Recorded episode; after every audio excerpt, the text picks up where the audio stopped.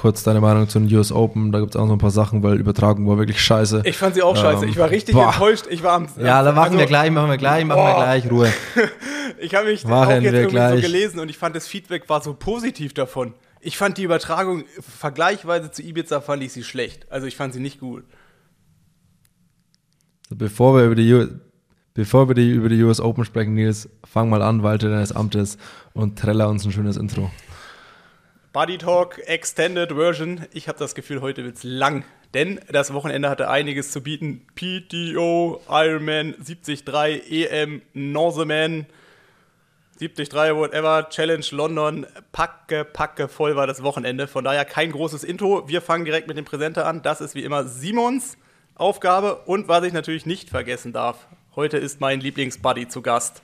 Jan Raphael, die Keule aus Hannover, hat nochmal aus den guten alten Zeiten berichtet und natürlich auch nicht vergessen, das Vergangene auf das Aktuelle zu projizieren. Aber äh, ich muss gar nicht groß reden, weil Keule redet in knappen oh, Stunde 20, also ewig lange. Ähm, er hat viel zu erzählen, viel zu berichten.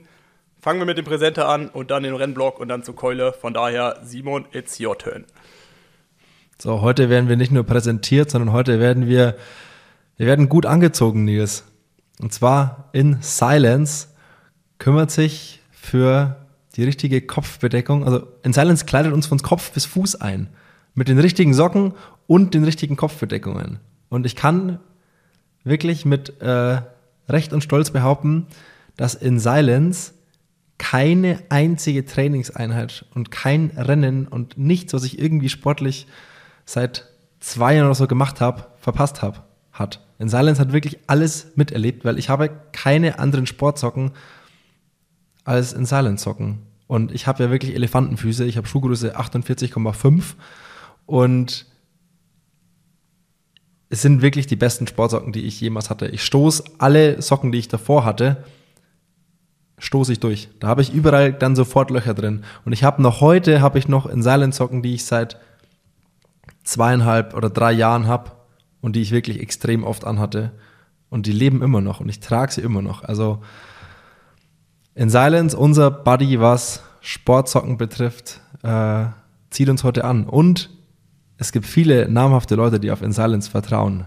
Unter anderem Sebastian Kienle, Laura Philipp, Christian Blumenfeld, Gustav Iden und, und, und, und, und. Und ich. Und Nils, du bist auch seit, ich wollte gerade sagen, unterbrech mich doch nicht.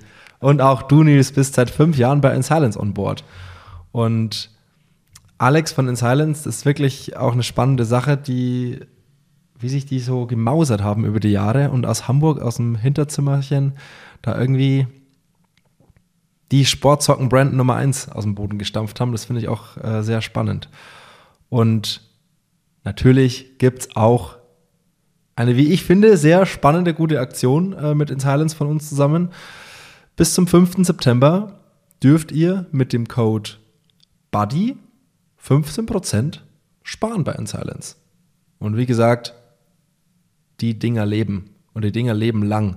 Und ja, wie bei allen Partnern äh, stehe ich da zu 10.000 Prozent dahinter und es ist wirklich richtig gute Stoff.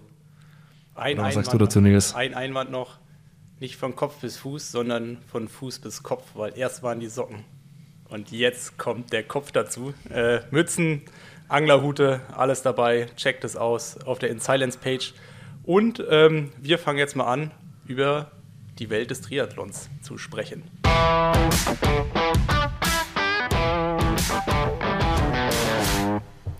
Es waren Triathlonrennen an allen Ecken und Enden. Also man ist wirklich irgendwie kaum hinterhergekommen, das alles zu verfolgen. Äh, ich habe das PTO US Open Männerrennen geschaut, Freitagnacht, und damit fange ich jetzt mal an. Und Nils, ich würde sagen, ich rutsche einfach mal durch die ganzen Ergebnislisten, durch alles durch, was ich mir rausgeschrieben habe. Und dann darfst du noch deinen Senf dazugeben.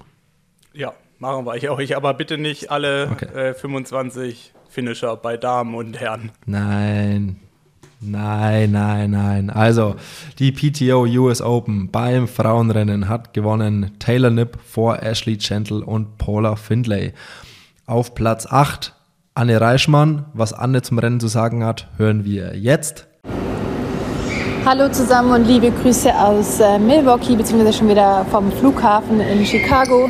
Ähm, gestern waren die US Open und ja, ganz kurz äh, ein kleiner Rennenrückblick. Ich bin super happy mit dem achten Platz. Ähm, das ist für mich das beste Ergebnis in so einer Art Feld. Ähm, und ja, es hat sehr viel Spaß gemacht. Ähm, waren viele Zuschauer am Streckenrand, vor allem beim Laufen, dann was das Ganze ja einfach ja richtig war einfach ein richtig cooles Event. Ähm, beim Schwimmen, es war für mich ein okayes Schwimmen. Es war jetzt keine Leistung, die mich irgendwie in Jubelstürme ausbrechen lässt, aber es war auch ähm, nicht schlecht und es war deutlich besser als in Ibiza. Von dem her ähm, ist da eine Steigerung schon erkennbar, was mich positiv stimmt. Radfahren war super hart. Wir hatten ähm, ziemlichen Gegenwind ähm, auf der ersten Hälfte der Radrunde, die leicht bergauf ging. Ähm, es war nicht arg technisch, aber ich habe schon gemerkt, dass in den paar Kurven, die es gibt pro Runde, ich einen kleinen Vorteil habe und habe da auch zum Beispiel die Gruppe ähm, distanzieren können auf dem Rad. Und allgemein hatte ich nicht ganz so gute Radbeine. Ähm, ich habe mich in den Tagen vorher super gut auf dem Rad gefühlt und musste mich eher bremsen und beim Renntag hatte ich eher Mühe, in den Vorgaben ähm, mich aufzuhalten, aber ähm, ich habe auch gelernt in der Vergangenheit, manchmal das Gefühl ein bisschen zu ignorieren und einfach äh, zu riskieren. Und ja, die große Überraschung war dann, dass ich ähm, zum Laufen gegangen bin und mich überragend gefühlt habe. Also ich habe mich hatte sehr gute Laufbeine und ähm, hat, ja, hat sich von Anfang an einfach richtig gut angefühlt und tatsächlich auch bis zum Ende so gehalten. Ähm, Im Ziel war ich natürlich fix und fertig, aber ähm, ja, auch sehr, sehr happy und genau, freue mich jetzt schon auf die nächsten Rennen. Tschüss! Und auf Platz 21 Daniela Kleiser. Das Männerrennen hat gewonnen. The Goat. The Goat, der All-Time Champion Jan Frodeno hat zurückgeschlagen vor Jason West, der die 18 Kilometer in einem erstaunlichen Schnitt von 3,06 gelaufen ist vor Christian Blumenfeld auf Platz 3. Fred Funk auf Platz 13 und was Fred dazu zu sagen hat, hören wir auch jetzt. Servus. Ähm, ja, ich hoffe, es ist nicht zu laut im Hintergrund. Ich bin gerade am äh, Flughafen in Chicago. Ähm, die Heimreise steht gleich bevor. Äh, ja, kurzer Rennbericht. Äh, also erstmal Milwaukee an sich hat mich eigentlich ganz eigentlich positiv überrascht. Ähm, eigentlich echt coole Stadt, äh, hat mir ganz gut gefallen und ähm, auch das Race Venue, äh, alles viel, viel cooler als, als in Dallas. Äh, würde sagen, es war eine, eine würdige US Open. Auch die Zuschauer ähm, war echt richtig gut, äh, war sehr viel los ähm, und hat war immer motivierend, er war halt auch sehr zuschauerfreundlich mit zwei Runden Schwimmen, äh, sieben Runden Radfahren und fünf Runden Laufen. Ähm, ja, also man konnte die Athleten wirklich da oft sehen und äh, ja, es waren wirklich ähm, super viele Zuschauer an der Strecke. Äh, war halt auch am gleichen Wochenende vor Ort die äh, USA Nationals ähm, Age Group stattgefunden haben. Ja, ja, dann zum einen Rennen. Ähm, der, äh, Schwimmen äh, war eigentlich echt, bin ich eigentlich echt zufrieden. Ähm, also ohne Neo erwische ich immer einen besseren Start und dann wird alles danach auch natürlich äh, ein bisschen entspannter. Ähm, war da relativ komfortabel ähm, an der Spitze der, der Verfolgergruppe. Ähm, dann auf dem Rad äh, habe ich direkt richtig, richtig reingedrückt. Ähm, hatte jetzt nicht äh, super Beine, ähm, aber hatte natürlich trotzdem äh, das Interesse, so schnell wie möglich nach vorne zu kommen. Ähm, ja, bin dementsprechend sehr, sehr, sehr hart gefahren ähm, und äh, habe es dann aber irgendwie nicht geschafft, die, die Lücke nach, nach vorne zu schließen. So ab Runde 3 war ich dann auch komplett alleine, also die hinter mir habe ich abgehängt. Ähm, und, die, und nach vorne blieb die Lücke die ganze Zeit auf äh, 40 Sekunden. Und ich habe es nicht geschafft, die äh, zu schließen obwohl ich echt äh, richtig hart gefahren bin und auch äh, sehr gute Wattwerte. Äh, Flo gerade getroffen beim, beim Heimflug. Das ist eine Sprachnachricht hier für Buddy Talk Podcast. Ja. Grüße an Simon und an Nils. ähm, äh, wo war ich jetzt stehen geblieben, genau. Und äh, dann beim Radfahren, ähm, ja, da habe ich irgendwie auch da nicht äh, Lust gehabt, da irgendwie nachzulassen und mich wieder in die Gruppen äh, zurückfallen zu lassen oder so. Habe dann einfach weiter reingedrückt. Ähm, ja, so zwei Runden vor Ende habe ich mir dann schon gedacht, dass es äh, ein bisschen zu, zu hart war. Äh, und ähm, ja, als ich, als ich dann vom Rad bin, hatte ich, hatte ich auch noch einen Krampf im, im linken Bein ähm, und konnte dann nicht richtig, nicht richtig absteigen und nicht rechtzeitig absteigen und bin auch über die äh, Dismount Line gerollt. Ähm, habe dann dafür noch eine 30 Sekunden Penalty kassiert, die im Endeffekt dann leider auch äh, 40 Sekunden war, weil der Typ mir erstmal erklärt hat, warum ich eine Penalty habe und dann auch dann erst auf Start gedrückt habe, der Start gedrückt hat. Und ja, beim Laufen bin ich dann leider, ähm, habe ich Rad, leider fürs Radfahren bezahlt, ähm, bin ziemlich hochgegangen und äh, habe da gar nicht mehr Rhythmus gefunden. Hinten raus auch äh, irgendwie leer gewesen. Ähm, ja, mit dem Nachmittagsrennen komme ich da auch irgendwie noch nicht so klar. Muss ich irgendwie noch mal noch meine Routine finden, falls das jetzt äh, öfter, öfter so ist. Äh, und ja, im Endeffekt, äh, ja, dann drei, das 13 über die Ziellinie, ein paar positive Dinge, die, ähm, die ich mit aus dem Rennen nehmen kann. Ähm, an sich bin ich natürlich nicht 100% happy mit meiner Performance, weiß, dass ich deutlich besser kann.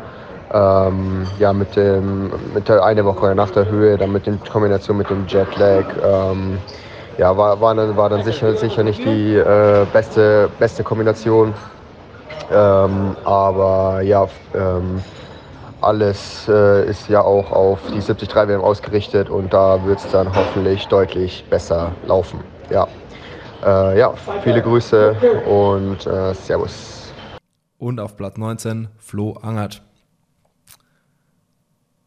Beim Triathlon-Weltcup in, jetzt bin ich überfragt, Nils, hilf mir schnell. Südkorea hat Annika Koch ihren ersten Weltcupsieg eingefangen. Wir hatten sie letztes Jahr, letzte Woche ja noch mit einem kleinen Beitrag zu ihrem WTCS-Podium und jetzt gleich den ersten Weltcupsieg, richtig cool. Und bei den Männern auf Platz 3 Valentin Werns. Sebastian Kienle auf seiner Discontinued Tour ist ins kalte Wasser Norwegens beim Norseman gesprungen und hat den zweiten Platz belegt. Ähm, da kann man, glaube ich, auch mal auf Sebis Instagram-Account vorbeischauen. Da gibt es ein bisschen was darüber zu sehen. Äh, sah auf jeden Fall spannend aus und hatte auch Fotografen, Filmer dabei. Also ich glaube, da wird es auch ganz gut Content davon geben. Sah auf jeden Fall cool aus. Die Kurzdistanz-Sprint-EM in der Türkei. Da hat Lasse Nügard Priester den zweiten Platz belegt und Oh, jetzt habe ich hier einen Fehler in meiner Liste, glaube ich. Welchen Platz hat Selina Klamp belegt, auch, Nils? Auch Hilf zweite. mir. Beide sind Vize-Europameister. Auch zweite, okay. Lasse Nygard Priester und Selina Klampt sind Vize-Europameister äh, beim Kurzdistanz-Sprint in der Türkei geworden. Die Challenge London hat gewonnen Fenella Langridge und das Männerrennen hat Sam Laidlow gewonnen. Nächstes 73-Rennen. 73 Europameisterschaft in Tallinn. Das Männerinnen hat gewonnen Peter Hemerick vor dem Neuseeländer Mike Phillips und dem Finnen Henrik Gösch. Aus deutscher Sicht auf Platz 14 Nick Emde, Platz 16 Fabian Reuter und Platz 19 Jan Stratmann. Jan hatte sich am Anfang vom Rad wohl einen Nerv eingeklemmt und hatte dadurch äh, taube Beine und Krämpfe und deswegen äh, war deswegen nicht so zufrieden mit seinem Rennen. Das Frauenrennen hat Laura Philipp gewonnen vor Imogen Simmons und Emma Pellant Brownie. Auf Platz 7 Daniela Bleimehl und auf Platz 12 Caroline Meyer. Beim 73 Gdynia gab es aus deutscher Sicht auch was Erfreuliches. Platz 1 Wilhelm Hirsch und Platz 3 Nico Graf, also deutsches Doppelpodium in Gdynia. Das war's. Das war's. Viel. Ganz schön viele Rennen, äh, viele überraschende Sachen, aber ich glaube, der Aufreger des Wochenende, Endes, oder Aufreger, aber ich glaube, das Highlight des Wochenendes war wahrscheinlich PTO, US Open. Und ich muss mir wirklich sagen, ähm, krasses Rennen, krasse Performances, aber ich fand es wirklich schwer, wach zu bleiben, weil ich fand es total, oder ich fand die Übertragung war kein Fortschritt nach Ibiza, sondern ich fand das Rennen total schwierig zu verfolgen und ich fand es war total schwierig zu sehen, was da eigentlich passiert, weil irgendwie der Ticker hat nicht richtig funktioniert, man hat total komische Zwischenzeiten gesehen und irgendwie, ich weiß nicht, obwohl Helikopter alles da war, war ich fast ein bisschen enttäuscht von dem, was da passiert ist. Also ich habe es dann bei den Frauen. Naja, die Übertragung, also das wurde, es wurde nicht das Rennen übertragen, sondern es wurden die Top 3 übertragen. Ja, und es wurden halt von diesen Helikopteraufnahmen, man hat total schwer was mitbekommen. Ja, ich weiß nicht, das, weiß nicht ob das Helikopteraufnahmen oder Drohnenaufnahmen so, okay, ja. waren, aber spielt jetzt erstmal keine Rolle. Ich glaube nicht, dass sie einen Helikopter hatten. Ähm, also würde mich, also wird, nee, hundertprozentig nicht. Das waren sicherlich Drohnen. Ähm, aber also man hat vom, vom Renngeschehen an sich außer das, was eben ganz vorne passiert ist, nichts mitbekommen. Und das Leaderboard, das eingeblendet wurde, und auch immer nur die Top Ten. Ja. Man wusste, alles andere hat nicht stattgefunden, und zwar nada. Ja, ich habe ja als informierter Triathlon-Gucker, habe ich natürlich so den Live, das Live-Timing noch offen gehabt. Und da waren zum Beispiel nochmal andere Zeiten drin. Also ich weiß auch gar nicht, wo die genau äh, Zeiten genommen haben. Also man hat ja ab und an mal am Weg gesehen, dass da so Kästen standen. Also es war, glaube ich, relativ viele Timing-Mats, wo die rübergefahren sind, oder halt dieser Kasten, wo der dann halt wahrscheinlich mit den Chips äh, äh, verbunden war. Ähm, aber trotzdem, man hat total schwer gesehen, wo jetzt gerade Bewegung auch im Feld ist. Also man hat halt vorne das gesehen, aber zum Beispiel, und ich meine, das ist ja eigentlich das Krasseste in diesem ganzen Rennen gewesen, ähm, wie häufig Frodo eigentlich wieder zurückgekommen ist. Also der war ja beim Schwimmen schon äh, gefühlt weg, dann ähm, gerade beim Ausstieg war er kurz mal weg. Dann ist er immer wieder zurückgekommen und jetzt auch gerade so die letzten zehn Kilometer, da war ja auch schon wieder eine richtige Lücke und irgendwie war er immer wieder da, ohne dass man das eigentlich gesehen hat. Ähm, und ich fand, dadurch war das total schwierig, das alles so zu verfolgen, weil ich habe halt auch viel mehr dann das Timing mir angeguckt, als dann das äh, Bewegtbild. Also der Kommentar, also ich habe jetzt mit, mit, mit dem Ungerman gesehen, fand ich gut.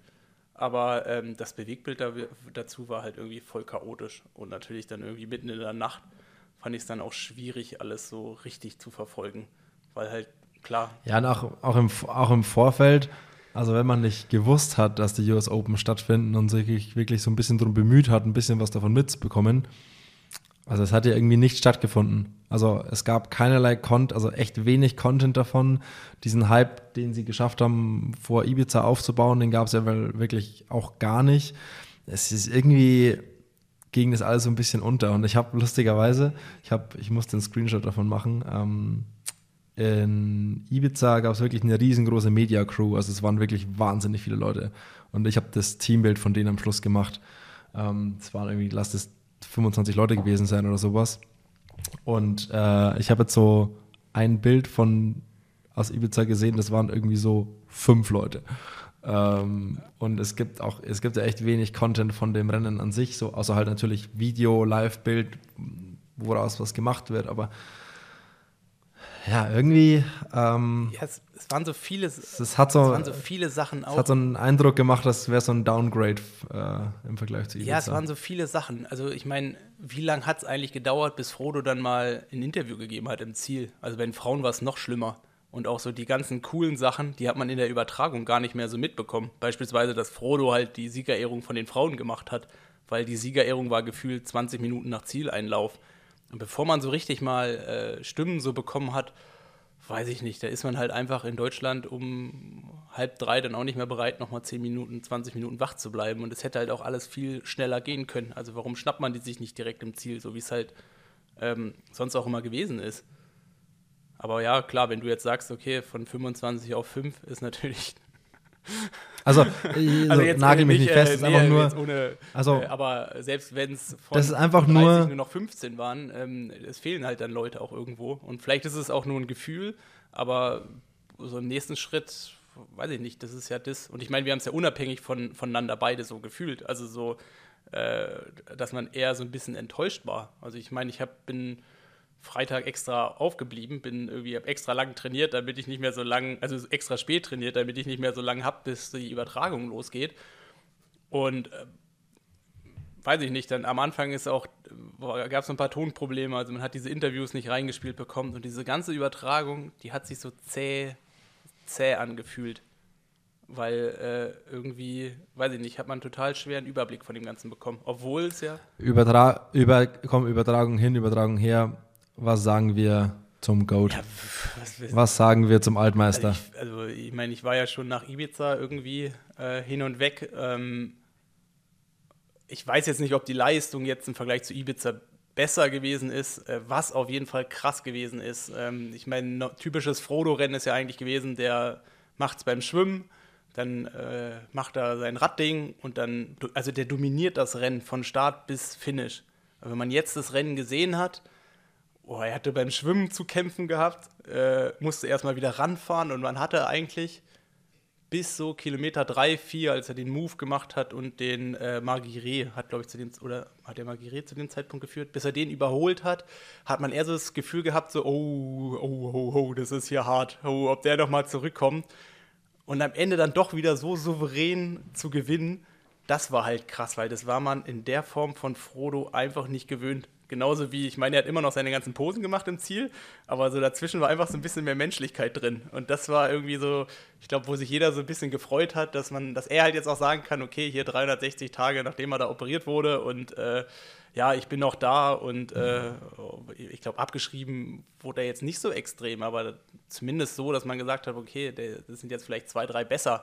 Ähm, und dass dann er das dann nochmal so anderen zeigt, das war halt irgendwo geil ich meine, klar, jetzt kommt halt das Aber. Was wäre gewesen, wenn Jason West früher mal seinen Lenker an äh, festgeschraubt hatte? Und was wäre gewesen, wenn Blumi mal hier äh, äh, vorher ein bisschen Magnesium gegessen hätte, damit er das nicht irgendwie krampft? Weißt du, das sind so. ich meine, es gehört halt irgendwie mit dazu. Ähm, es war dann doch ja auch relativ knapp, aber irgendwie dann doch souverän. Ist ja auch eigentlich kackegal, weil ähm, das irgendwie ist es so runter und so fühlt sich das besser an und ich finde irgendwie einfach, ja, irgendwie ist es halt einfach, irgendwie freut man sich da so ein bisschen mit. Ja, volle Kanne, saugeil. Also, ähm, ich, also, mich hat das auch gar nicht verwundert. Also, ähm, auch so, da, glaube ich, von vielen so halb abgeschrieben wurde, vor allem für diese Schnelldistanz so. Aber ich fand es einfach saugeil, dass er da nochmal äh, jetzt sag mal, alles so ein bisschen in die Schranken weisen konnte. Also, ja, und ich fand halt geil, dass er halt angefangen hat, bei Kilometer 16 da schon Küsschen ans Publikum zu schmeißen und also so, so Sachen, wo du halt einfach denkst, so, das, das hätte den vor zwei, drei Jahren hätte es den nicht gejuckt. Weißt du, der hätte dafür, der wäre ja schon mit dem Kopf beim nächsten Rennen gewesen und das wäre abgehakt gewesen. Und dann wäre ein einstudierter Zieleinlauf gekommen und das war halt alles nicht so, sondern es war halt, man hat halt auch gesehen, ihm bedeutet das richtig was. Und ja, das ist irgendwie so, ja, ja, komplett. Und auch als, man hat dann noch in der Übertragung gesehen, dass Felix Rüdiger, also ja. sein, sein bester Freund und Manager, dann auch da in den Zielbereich mit reingelaufen ist und sie, sie sind sich um, um sie sind sich gegenseitig angesprungen und haben nur noch gebrüllt und gejubelt und äh, man hat einfach gemerkt, dass. Äh, ja, der Schrei hat einen wieder wach gemacht, ja. ne? der, kurz wach. der Schrei hat einen wach gemacht. Äh, ja, Nils, äh, lass uns ein bisschen vorwärts kommen, sonst ähm, wird es einfach wirklich wieder zu lang. Es ist noch eine Sache, die ich gestern oder heute früh gelesen habe. Ähm, es steht nächstes Wochenende das oder übernächstes Wochenende das Paris Test Event ja, 20. an. Was für die kurzes an dem Freitag was für die von kurzes, dem Singapur Wochenende. Naja, ah genau. Was für das für den Kurzdistanz-Zirkus ja schon ein sehr, sehr, sehr wichtiges Rennen ist, weil man sich da direkt für die Olympischen Spiele qualifizieren kann und das ja auf dem Originalkurs der Spiele stattfindet. Und jetzt haben die gerade ähm, enorme Wasserprobleme in Paris, weil es sind extreme Regenfälle und die Wasserqualität ist völlig gekippt. Es wurde am Wochenende schon der Freiwasser-Weltcup abgesagt. Ähm, und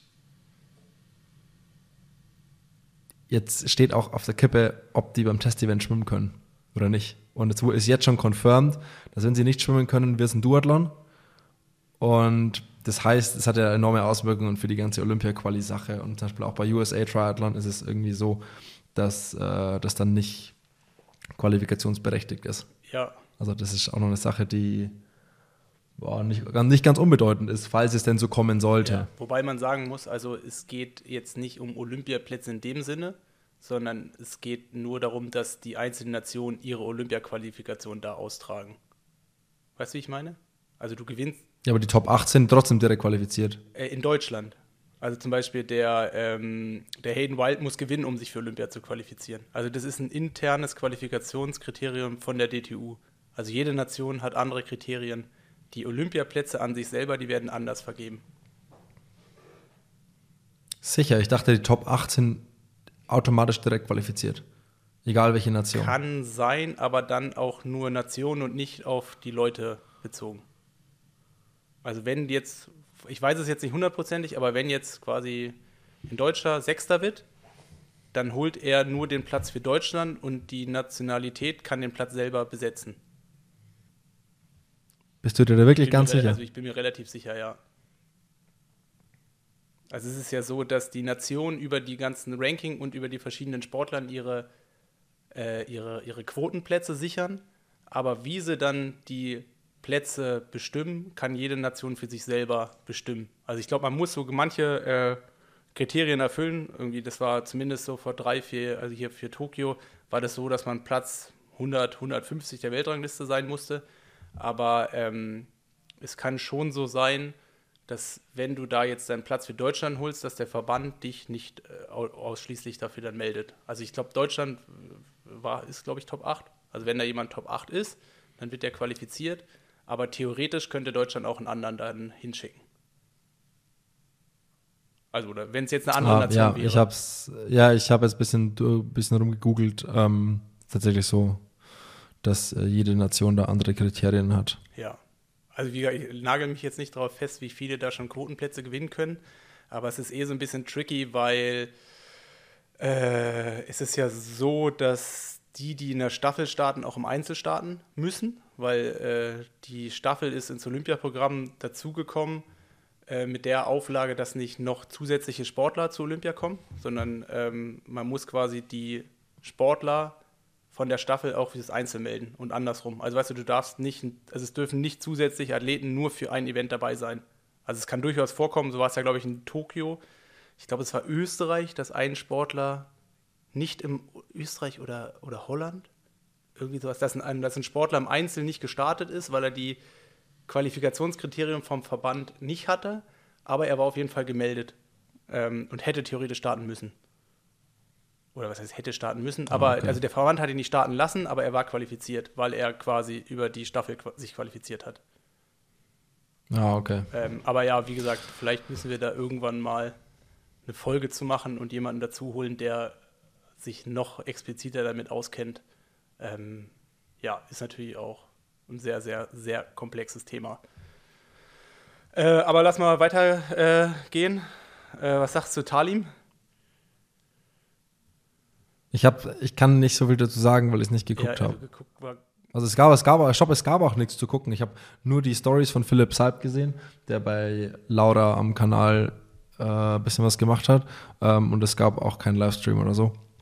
Äh, aber ja, Laura hat sich ja dafür entschieden, keine US Open zu machen oder für Tallinn zu machen und dann umso cooler, dass es halt aufgegangen ist und sie da das, das Ding gemacht hat. Ja, ja, es, ich meine, das ist halt auch so, dieses, ich meine, mit Flo haben wir eine komplett andere Richtung gesprochen vor zwei, drei Wochen. Und jetzt gibt es natürlich auch Leute, die halt sagen, okay, ähm, ich meine, es ist ja nicht nur Laura, es ist ja beispielsweise das komplette Podium von Tallinn. Es ist äh, Emma Pellant und auch äh, Lisa Norden, die hätten ja von ihrer PTO-Position durchaus auch in, in, in, in Milwaukee starten können. Ja, Podium war Immo Simmons noch. Äh, Immo Simmons, ja. Wen habe ich gerade gesagt? Lisa Norden. Ja, okay, aber die war, glaube ich, vierte, oder? Ja, ja. okay, dann wären es sogar die Top 4 gewesen. Und äh, bei den Männern ja, Peter Hemmerich, der hätte ja auch starten können, denke ich mal. Ähm, dass dann doch Milwaukee nicht so lukrativ war, dass da auch äh, ja alle irgendwie dahin gegangen sind, sondern sich manche Leute auch aufgrund von Reise, anderen Gründen, whatever, halt äh, dagegen entschieden haben. Ähm, ja, ist auf jeden Fall spannend, ähm, wie sich das so weiterentwickelt. Also irgendwie so vom Gefühl, so krass und geil wie jetzt Ibiza gewesen ist, äh, war das jetzt halt einfach ein bisschen, ja, ähm, bisschen schlechter. Mal gucken, mal gucken, wie sich das alles so entwickelt. Mal schauen, wie wir in zwei Wochen über, über Singapur sprechen. Aber ähm, ja, ist auf jeden Fall eine spannende Entwicklung. Ja, wenn wir einfach mal gucken, wo da die Reise hingeht. Also ja, ähm, gibt ja viele, gibt ja hier und da auch Stimmen, die, die das Ganze noch sehr kritisch sehen, die gar nicht wissen, wo da der, wo da die Reise hingeht. Ähm, von dem her abwarten und Tee ja, trinken. Wir gleich Keule dazu holen, das hat mich selber so ein bisschen gewurmt, was ich, glaube ich, im letzten Podcast behauptet habe, bezüglich Kona-Starter von Frauen. Ich habe nochmal recherchiert. Äh, ich habe ja, glaube ich, gesagt, dass da irgendwie nur so 800, 900 Starter sind. Ähm, deswegen habe ich mich mal genau äh, geguckt, wie viel da jetzt gerade so qualifiziert sind und was wir jetzt in Kona zu erwarten haben. Und zwar, ähm, ich habe jetzt mal gecheckt, also 2022 gab es an dem Donnerstag-Start in Kona 1200 Starter und insgesamt 5000. Also es war ein Viertel Frauen, die in Kona gestartet sind. Ja, aber, aber es sind am Donnerstag nicht nur Frauen gestartet. Äh, und, und Jüngere noch. Jüngere bei den Männern, glaube ich, oder? Age Group ja, Männer, ja. Ähm, also Age Group Männer und also ich glaube beim Age Group bei den Age Group und was gemischt und aber ich weiß nicht, wie das genau aufgeteilt ja, war. Ja, und jetzt äh, stand Ende Juni haben sich aktuell so irgendwas zwischen 800 und 900 äh, qualifiziert.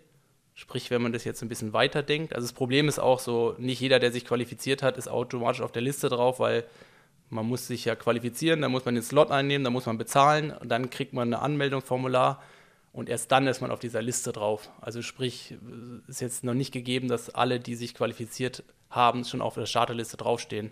Aber derzeit sind, stehen da so irgendwas zwischen 800 und 900 drauf. Man kann sich noch bis Mitte, Ende August qualifizieren. Sprich, kann man eigentlich davon ausgehen, dass dieses Jahr ungefähr genauso viele Frauen wie nächstes Jahr starten. Wenn man das jetzt einfach mal so weiterdenkt, vielleicht zwei, drei mehr. Also da gibt es halt so von der Starteranzahl gibt es eigentlich keine großen Unterschiede zu dem, was halt vorher gewesen ist. Und was natürlich auch ein Umkehrschluss bedeutet, dass man es halt nicht geschafft hat, mehr Starter halt dahin zu bekommen. Was ja ein Ziel unter anderem gewesen ist.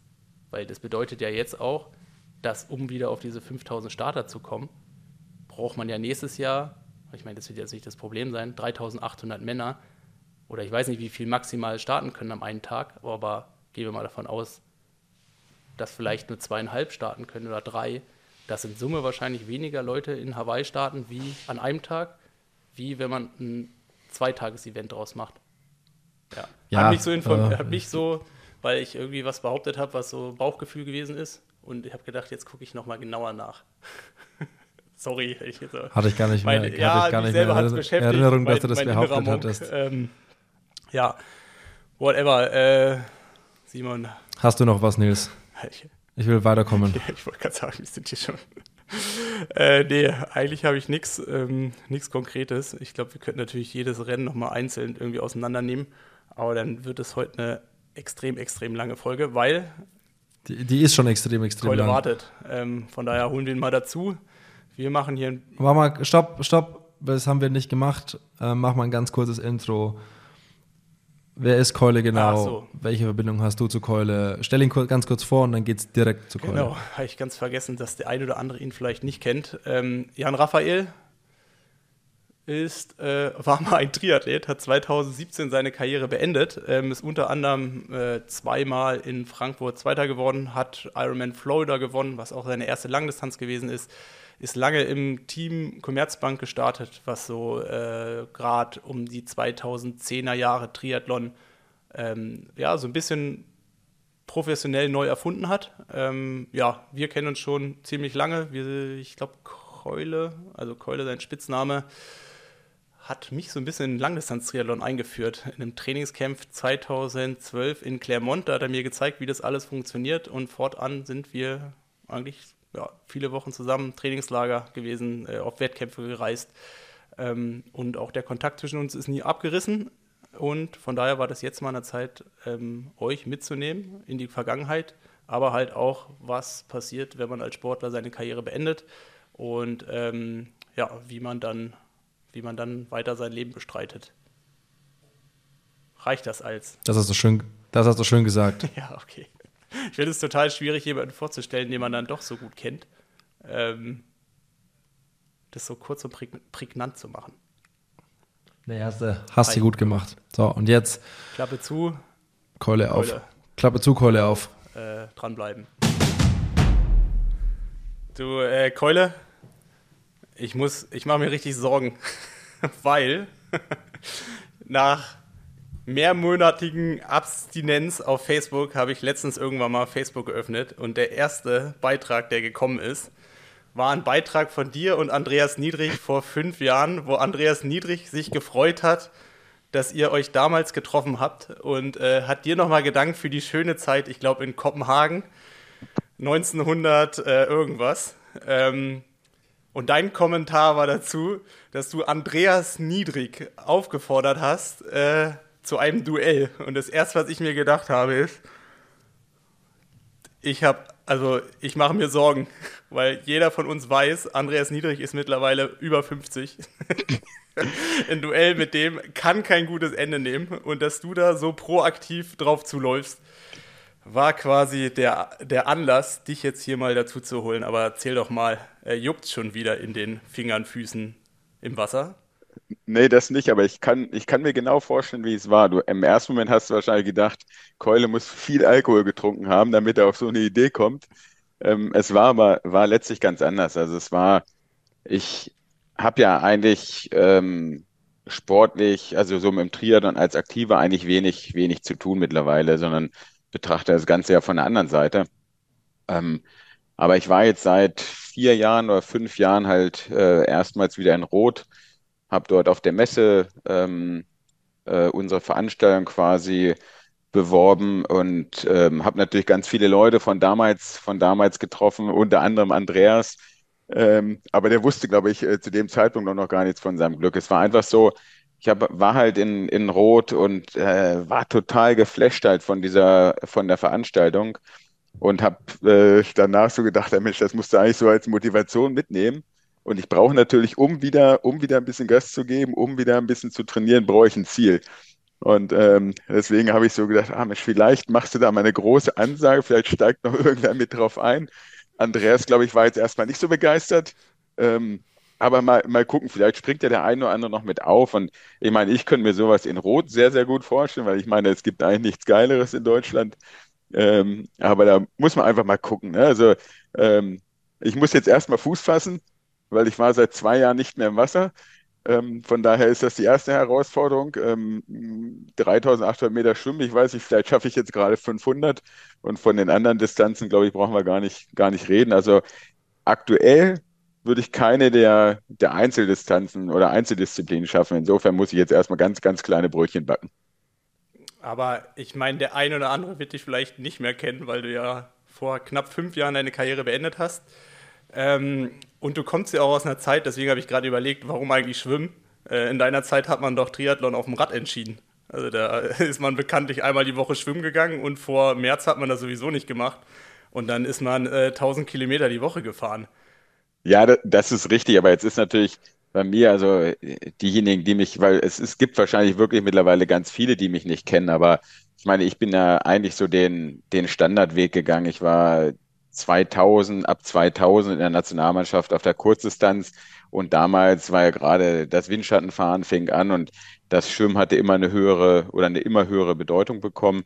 Ähm, von daher bin ich ja früher halt dann schon viel geschwommen und das habe ich natürlich, ähm, zum einen habe ich davon profitiert ähm, in der, in der Zeit danach. Zum anderen konnte ich das jetzt auch nicht so oder habe ich das nie so ausgeklammert wie jetzt vielleicht der, der typische Langdistanzler, wie man ihn wie man ihn, ihn kennt. Also das ist richtig, der Schwimmen hat natürlich nicht so eine große Bedeutung gehabt, weil man viel mehr aufs Radfahren gesetzt hat.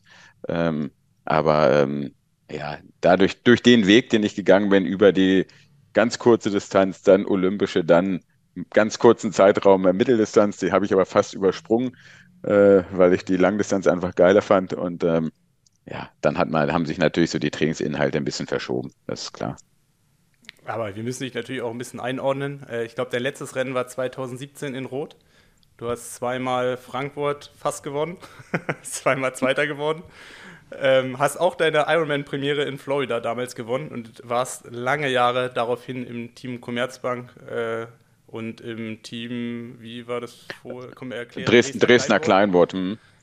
Genau, aber ähm, 2017 Karrierenende. Und ich meine, du hast es gerade angesprochen, jetzt vier, fünf Jahre später bist du wieder in Rot, weil du hast natürlich auch eine andere Aufgabe mittlerweile. Ähm, von daher, erzähl doch mal, was ist seitdem passiert. Ich meine, ich interessiere mich ja auch brennend. Ähm, fünf Jahre später, äh, ich weiß nicht, wie ich in fünf Jahren über die letzten, über die nächste, oder wie ich in fünf Jahren über meine nächsten fünf Jahre rede, was seitdem oder was so nach, für mich so nach dem Sport alles kommt. Von daher interessiert mich deine Geschichte so ein bisschen, beziehungsweise ich kenne sie ja so ein bisschen, aber erzähl doch mal, ähm, was ist seitdem passiert? Ja gut, also du hast gerade schon gesagt, 2017 ähm, war, habe ich mein Karriereende quasi gefeiert und auch ähm, gebührend gefeiert in, in Hannover beim, beim Masche-Triathlon. Und ich hatte, sag ich mal, so ein, so ein bisschen, sicherlich auch ein bisschen Glück, ähm, spielt ja auch mal eine Rolle, richtige Zeit am richtigen Ort. Du kennst vielleicht da die richtigen Leute auch. Und ähm, bei mir war es ja so, ich meine, ich habe Lehramt studiert, ähm, deutschen Sport auf gymnasiales Lehramt. Ähm, für mich stand aber relativ schnell fest, ich will auf gar keinen Fall in die Schule. Also ich äh, wollte kein Lehrer werden. Meine Frau ist Lehrerin und da sehe ich immer, was auf die Zukunft, da ich, äh, äh, was sie so mit nach Hause bringt. Und da habe ich ähm, so gedacht, ah, zum Selbstschutz lässt du das halt lieber ähm, und wirst kein Lehrer. Und ich hatte dann halt direkt die Möglichkeit, ähm, nach dem Sport halt in einer, in einer Veranstaltungsagentur, Eichels Event halt anzufangen. Ähm, das war so ein, ja, eigentlich äh, ja, ins, ins kalte Wasser geworfen. Ähm, Eichels Event, äh, wer es nicht kennt, ähm, ist Ausrichter vom, vom Marathon in Hannover, vom jetzigen ADAC-Marathon Hannover. Ähm, wir haben zwei oder haben jetzt, äh, jetzt zwei Triathlon-Veranstaltungen, früher nur eine am Maschsee, ähm, aber auch andere, andere relativ große Sportveranstaltungen, die wir, die wir halt ähm, organisieren. Und da bot sie das natürlich an, weil du kommst als ehemaliger Pro oder kommst als Profi oder ja, ehemaliger Profi und denkst, du kannst alles besser und weißt, wie Sportveranstaltungen gehen und du äh, ja, hast, ich, ich glaube, ich kam hier in die, kam hier ins Büro, ähm, ja, King Dingeling kommt hier an, der Profisportler und will jetzt äh, den Leuten halt sagen, wie sie, wie sie was zu organisieren haben und hatte dann einen Plan von Verbesserungsvorschlägen ohne Ende und musste dann relativ schnell erkennen, ähm, dass es gute Gründe gibt, äh, dass es eben genau so gemacht wird, wie es halt gemacht wurde. Also da, ob das ähm, Streckenführung ist, ob das irgendwelche Sperr, Absperrmaßnahmen sind, ähm, also Kleinigkeiten, wo was man sich so als Teilnehmer oft so, so einfach vorstellt. Ach Mensch, warum macht ihr das nicht einfach so? Habe ich gesehen, okay, von den 15, von den 15 Punkten, wenn da, die ich hier so anbringe, wenn da einer umgesetzt wird, dann ist das schon ein großer Erfolg. Also von daher, das war ganz spannend und das war für mich auch, also vor allem im ersten, im ersten Jahr total lehrreich, ähm, weil es halt wirklich, ja, für mich, für mich Neuland war. Und dann merke ich jetzt natürlich so nach und nach, wenn du halt so ein bisschen mehr Erfahrung hast, natürlich auch dann so, so ein bisschen das Netzwerk hast ähm, um die Veranstaltung drumherum, ähm, wird das leichter und läuft halt äh, ja, nicht von selbst, das äh, leider nicht, aber es ähm, ist halt jetzt in den letzten Jahren ähm, doch sehr viel, sehr viel einfacher geworden. Aber wenn du jetzt als Profi oder nee, als Profi, als ehemaliger Profi und als äh, Starter an so einer Startlinie stehst oder die Gefahr besteht, dass du das machst in Zukunft, bist du dann schon so ein Veranstalter, dass du im Rennen das gar nicht genießen kannst, weil du direkt schon merkst, dass hier kann man da irgendwas verbessern, hier kann man was verbessern oder bist du dann doch auch wieder Athlet oder denkst du, dass du dann wie Athlet bist? Ach, ich meine, das sind so, klar, so, so Kleinigkeiten fallen einem dann natürlich schon vielleicht anders auf, aber man merkt selbst natürlich, dass vieles, was ähm, so ähm, im Hintergrund vielleicht nicht optimal läuft, das kriegst du wirklich nur als Veranstalter mit. Es mag sein, dass du auf der Strecke bist und denkst, ach Mensch, ist ja alles, äh, ist ja alles optimal und perfekt organisiert. Und ähm, du als, als Organisator schlägst einen nur die Hände vom Kopf, weil du sagst, da hast du was falsch gemacht, da hast du was falsch gemacht. Also von daher, das ist, ist halt so, als, als Teilnehmer kriegst du halt ganz vieles ganz vieles gar nicht mit. Und das ist ja auch, das ist ja auch gut so. Ich meine, eine erfolgreiche Veranstaltung ist, ist die halt, die nach außen hin halt einfach optimal und perfekt funktioniert. Was äh, hinten passiert, ist eigentlich nebensächlich und kannst du dann halt intern, intern alles klären. Aber ich glaube, wenn ich jetzt irgendwo an der Startlinie stehe oder stehen würde, weil ich meine, ich, äh, ist jetzt erstmal so, das ist ja alles, es ist ja ein weiter, ein weiter Weg, weiter denn je. Also ich meine, Früher ähm, hat man dann immer noch mal so gesagt, wenn man vielleicht aus einer Verletzung kam oder irgendwas, ähm, dann war das alles absehbar. Jetzt habe ich so ein, das Gefühl, auch wenn es viele immer nicht, nicht verstehen und ähm, auch total falsch einordnen, die sagen, ah Mensch, du hast noch irgendwie, hast ja noch so viel irgendwie so im, im Petto und es ist halt so, für mich gefühlt ist es halt, ich fange bei, bei Null an. Glaubst du, also ich meine, die Frage habe ich mir auch häufiger gestellt. Also ich meine, so als Profi, fühlst du dich ja unvorbereitet, wenn du nur 20 Stunden trainierst oder nur 25 Stunden und nicht 30, 35 oder 40, wie wir es damals auch schon zusammen gemacht haben. Glaubst du, dass wenn man jetzt irgendwie mit acht Stunden Training an so einer Startlinie steht, dass man sich dann vorbereitet fühlt? Doch, das. Also vorbereitet, also weißt du so, dass man so da hingehen kann und sagen kann, okay, boah, ich habe alles getan, was ich machen kann und ich muss jetzt hier nur noch abbrennen? Oder ist dann doch auch immer so ein bisschen Profisportler drin und dieses Gefühl, was man vielleicht früher gehabt hat? Nee, ich glaube, dass das funktioniert schon. Also ich meine, jetzt muss ich das natürlich an meiner eigenen Person, muss ich das dann nachher mal, ja, muss ich das, muss ich das ausprobieren. Jetzt, um das mal so ein bisschen einordnen zu können, ist halt, ich, momentan bewege ich mich so eine Stunde ungefähr sportlich in der Woche. Ähm, das heißt, ich gehe einmal laufen. Zu mehr reicht es momentan nicht, aber ich, man findet dann ja auch schnell Ausreden. Das kennst du vielleicht dann als als Vater, dann äh, willst du vielleicht mit dem Sohn immer ein bisschen was machen und äh, schiebst das immer so ein bisschen vor. Wenn man ehrlich zu sich ist, dann ähm, würde man immer irgendwie Zeit finden, um auch mal eine Trainingseinheit halt äh, dazwischen zu schieben. Aber momentan ist es noch so, dass ich sage, oh Mensch, das, äh, äh, ich habe so viel zu tun, ich kann gar nicht trainieren. Das ist der erste Schritt, der sich ändern muss. Aber ähm, ich glaube schon, dass man, wenn ich jetzt, wenn ich jetzt acht Stunden oder zehn Stunden in der Woche trainiere, was wirklich viel wäre, wenn das strukturiert passiert, und das sehe ich ja selbst an meinen eigenen Athleten und Athletinnen, die ich, die ich trainiere. Das ist ja so der, der Standard, wenn du voll arbeitest. Das ist ja, ähm, wie viel willst du denn noch, wie viel willst du denn noch trainieren, wenn das Ganze auch ein bisschen sozialverträglich sein soll? Ich meine, man hat auch drumherum noch andere Verpflichtungen und andere Gelüste. Ähm, von daher, da sehe ich bei den Leuten, die ich, die ich trainiere, dass die mit zehn Stunden im Schnitt aber mal ganz, ganz easy und richtig gut vorbereitet sind, auch für eine Langdistanz. Aber wie viel steckt dann so von dir als Keule noch da drin? Also auch so, jetzt ist es auf die heutige Zeit zu projizieren mit neuen Messmethoden, neuen Möglichkeiten. Also ich meine, um die Leute mal abzuholen, Spitzname Keule von dir kommt daher, dass du irgendwann mal bei einer Leistungsdiagnostik in Leipzig angetanzt bin, bist mit deinen Trainingsprotokollen und dir quasi jemand gesagt hat, dass das, was du da gemacht hast, an, äh, an Selbstverletzung, an, Körperver Körperverletzung, an Körperverletzung. Körperverletzung. Nein, also wie viel, also wie viel ist noch so der alte Hammer von früher? Also ich meine, du bist halt auch schon einer von denjenigen, die schon von sich behaupten können, die sind schon 1000 Kilometer Rad in der Woche gefahren und mit Norman schon über die Insel mit einem 36er Schnitt äh, ohne Wattmessgeräte. Genau. Und vielleicht mal ein bisschen Puls und mit zwei Mentors und ein bisschen Wasser in der Flasche. Ja. Ähm, also wie, wie, wie, wie muss ich mir das gerade aktuell vorstellen, wie du dann gerade mit deinen Athleten umgehst? Ja, man würde, also man würde ja sagen, der Keule ist jetzt so ein Weichei geworden, weil ich bin wirklich, also manchmal denke ich auch so, ah Mensch, bist du verweichlicht und äh, wie, wie entspannt gehst du eigentlich mit deinen Leuten um? Weißt du, ich, ich äh, setze ja nicht, ähm, nicht grundlos auf den Pott oder vielleicht auch viel zu selten setze ich die auf den Pott. Aber ich meine, das ist natürlich ähm, es ist eine, eine, ganz andere Zeit und ähm, klar, beim, jetzt was meine eigene Person oder was mich selbst betrifft, ist natürlich so, als, als Profi gibt es ja immer zwei, zwei Typen. Du hast entweder diese mega talentierten oder du hast halt, ähm, gerade auf der, auf der Langdistanz war es so, die harten Arbeiter. Und ich gehöre mit Sicherheit nicht zu den übermäßig talentierten Leuten. Also musste ich mir das, ähm, das was ich erreichen wollte, einfach hart erarbeiten. Und ähm, wenn du da halt dann natürlich noch ähm, mit über beides, über beides verfügst, dann wirst du halt, dann bist du halt ein Frodo, sag ich mal. Ne? Da gibt's dann, da gibt's dann halt dann ganz, ganz wenige von. Aber ähm, nein, es war, ich glaube, wenn man, wenn man die, die damalige Zeit und die jetzige Zeit vergleicht, das sind, das sind so riesen, so himmelweite Unterschiede, weil wir haben ja ganz viel, ganz viel nach Gefühl trainiert. Wir sind, haben nach Gefühl trainiert und wir haben nach Lust und Laune trainiert. Ich meine, du kannst dich vielleicht noch an unsere ersten gemeinsamen Trainingslager erinnern. Du hast ja für damalige Verhältnisse schon sehr, sehr strukturiert trainiert. Mir ging das total auf die Nerven, weil ich gedacht habe, hey, wir sind jetzt hier mit sechs Leuten im Trainingslager, also lass uns einfach rausgehen, lass uns mal gegenseitig richtig den Arsch versohlen und abends kommen wir wieder rein und erzählen uns coole Geschichten.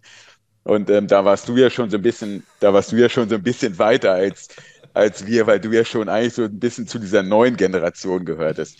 Aber ich habe eben ja, ich meine, ähm, mit, mit Norman zum Beispiel. Ich meine, mit Norman, Norman habe ich das erste Mal 2007 richtig kennengelernt im Trainingslager. War ja halt der erste mit Markus Wachtbach zusammen, der halt in einem kleinen Dresdner Kleinboot-Team. Ganz kurz für alle, die mit Norman nichts anfangen können, es geht um Norman Stadler. ich meine, eben um das, um auch da nochmal das nochmal so ein bisschen, bisschen äh, präziser zu sagen. Ich meine, Norman war einfach ähm, der war ja auf dem Fahrrad war der ja einfach uneingeschränkt, sag ich mal, die absolute Nummer eins. Ich glaube, bei seinem Hawaii-Sieg, ähm, damals ist er, glaube ich, äh, 10, 15 Minuten schneller gefahren als der Rest. Ähm, also wenn der da irgendwie seine Atombrennstäbe in Gang gebracht hat, ähm, dann hattest du beim Radfahren einfach keinen Spaß mehr. Und ähm, von daher war es einfach für uns immer erstmal, dass du halt mit ihm dass du bei ihm dabei sein durftest. Und wenn du dann einigermaßen mithalten, mitgehalten hast, dann hast du da drei Kreuze gemacht und hast dich halt auch für den Größten gehalten. Und so haben wir uns halt ein bisschen, so haben wir uns halt motiviert. Also das war, das waren andere Trainingslager als ähm, das, was man wahrscheinlich, wahrscheinlich heute ähm, kennt. Und da galt natürlich oft, ähm, ja, viel hilft viel und äh, mehr hilft noch mehr, ne, so ungefähr. Also insofern, ähm, ja, das war, war eine andere Zeit. Aber es war dann natürlich auch, ich meine, fünf Jahre später, ähm, da waren wir ja weiterhin äh, oder waren, waren wir dann auch im Trainingslager und dann hast du einen Andreas Rehlert dabei gehabt, der ja auch viel trainiert hat, aber trotzdem halt schon so ein bisschen, so ein bisschen anders. Und ähm, es, es hat sich dann, glaube ich, so ein bisschen dahin entwickelt, dass doch die Trainingsgruppen halt etwas kleiner geworden sind und man halt wirklich nur noch geguckt hat, vielleicht wer trainiert beim gleichen Trainer, wo hast du Überschneidung im Training, ähm, was passt auch vom Athletentyp zusammen und so weiter. Ähm, also da hat sich, glaube ich, ein bisschen, bisschen was getan. Ich will, dafür stecke ich jetzt zwar nicht mehr weit genug, oder in der, in der Szene bin ich vielleicht nicht mehr weit genug drin, ähm, aber ich habe immer so ein bisschen das Gefühl, ähm, und das sehe ich vor allem auch bei den Nachwuchssportlern, so dieser so dieser Spaß, den wir halt hatten. Weißt du, also Spaß ähm, und vielleicht auch mal, ach komm, und am Abend, da trinkst du auch mal ein Bierchen. Ähm, das soll nicht heißen, dass jetzt, äh, dass jeder da irgendwie anfangen muss, Alkohol zu trinken. Aber das haben wir halt, haben wir halt gemacht, wenn wir da Bock zu hatten. Also es gab jetzt nicht diese, ja, also die komplette Askese, sage ich jetzt mal. Ja, ich habe gedacht, du hast jetzt, du wolltest jetzt erzählen, wie dieses All-You-Can-Eat-Restaurant in Florida. auch, auch das haben wir uns natürlich nicht nehmen lassen, weil das waren ja alles Erfahrungen. Ähm, da, so oft war man damals in der USA ja auch nicht unterwegs. Und ich meine, als ich das erste Mal nach Florida geflogen bin, das war ja eigentlich, das ist eigentlich eine witzige Geschichte. Also ich habe ja 2006 habe ich meinen ersten Ironman gemacht in Florida auch das war noch ganz anders. Da gab es ja diese ganze Elite, äh, die Profilizenz und so gab es nicht. Da bist du mit 2500 Leuten an der Startlinie gestanden und derjenige, der als erstes im Ziel war, hat gewonnen. Da hast du dich angemeldet. Ich war damals, ich bin zur damaligen Zeit in der Florida-Vorbereitung, bin ich äh, nie länger als 120 Kilometer gelaufen und der längste Lauf war ein Halbmarathon, ähm, weil ich wollte ja nur nach Florida. Es war so ein bisschen, hätte auch Karriereende schon sein können war so nach der Kurzdistanzzeit, ah Mensch, in Florida, wir wollen Urlaub machen, meine Frau ähm, und ich, da ist ein Ironman, ich mache da mal mit. Meine Patentante hat mir das damals finanziert, konnte ich mir nicht leisten und dann habe ich da halt an der Startlinie gestanden. Zwei Wochen vorher habe ich über einen guten Kumpel, über eine andere Folge bei ISEC ähm, damals ein Zeitverrat bekommen und ähm, ja, bin da dreimal drauf gefahren.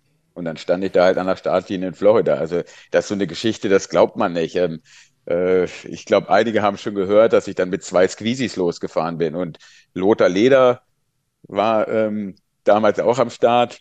Und ich habe Lothar zwei Tage vorm Rennen gefragt, sag mal, was esse ich denn da eigentlich bei dieser Veranstaltung? Meint er so, ja, pack dir die Käsebrötchen da oben in dein, auf dein, äh, wie hieß das so, Jetstream, ne, diese, diese Trinkflaschen da, die man vorne in Lenker gepackt hat. Naja, und dann habe ich mir so ein kleines Käsebrötchen da drauf mit so einem Gummiband da drauf befestigt.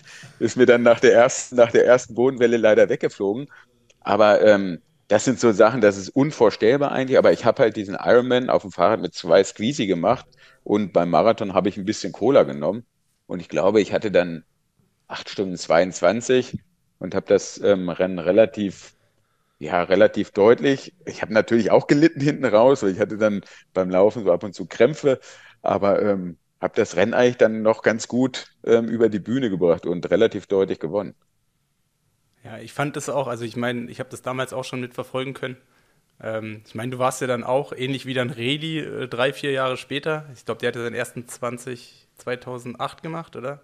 Ja, 2008 oder 2009, ja. das. Ja, Äh, du warst ja dann doch auch ein Kurzdistanzler. Ich weiß gar nicht, ob wir sogar auch direkt auf der Kurzdistanz Rennen gegeneinander gemacht haben, aber du warst zumindest immer so im Kurzdistanz-Zirkus dabei, ähm, als ich das verfolgt habe und dann auf einmal Langdistanz. Und ich meine, du bist ja dann relativ schnell dann ja auch in Frankfurt, glaube ich, Vierter, Fünfter geworden. Ja, es war gleich ähm, in dem, es war, das war ja gleich in dem nächsten Jahr. Also ich habe ja ähm, dann nach Florida bin ich, äh, also 2,6 Florida und 2,7 habe ich dann Frankfurt das erste Mal gemacht. Und Frankfurt war ja damals, war das nach Hawaii, gab es kein Rennen, was weltweit so gut besetzt war. In meinem ersten Jahr, da war ein Norm Stadler, ein Timo Bracht, ein Chris McCormack, äh, da waren die richtigen Fahres, da waren die richtigen Viecher, also die, die Creme de la Creme des, äh, des Triathlons waren da am Start. Und dann der, der kleine Keule, der kleine Dicke, weißt du, und ähm, mit, mit Zweiteiler? Mit, mit Zweiteiler, genau. Und ähm, ja, ich habe mir einfach keinen Kopf gemacht. Und das ist so ein bisschen das, was ich, ähm, ich bin dann ja damals klar, als, als Kurzdistanzer konnte ich ganz gut schwimmen und bin dann im Vergleich zu den meisten halt relativ gut geschwommen und weit vorne rausgekommen.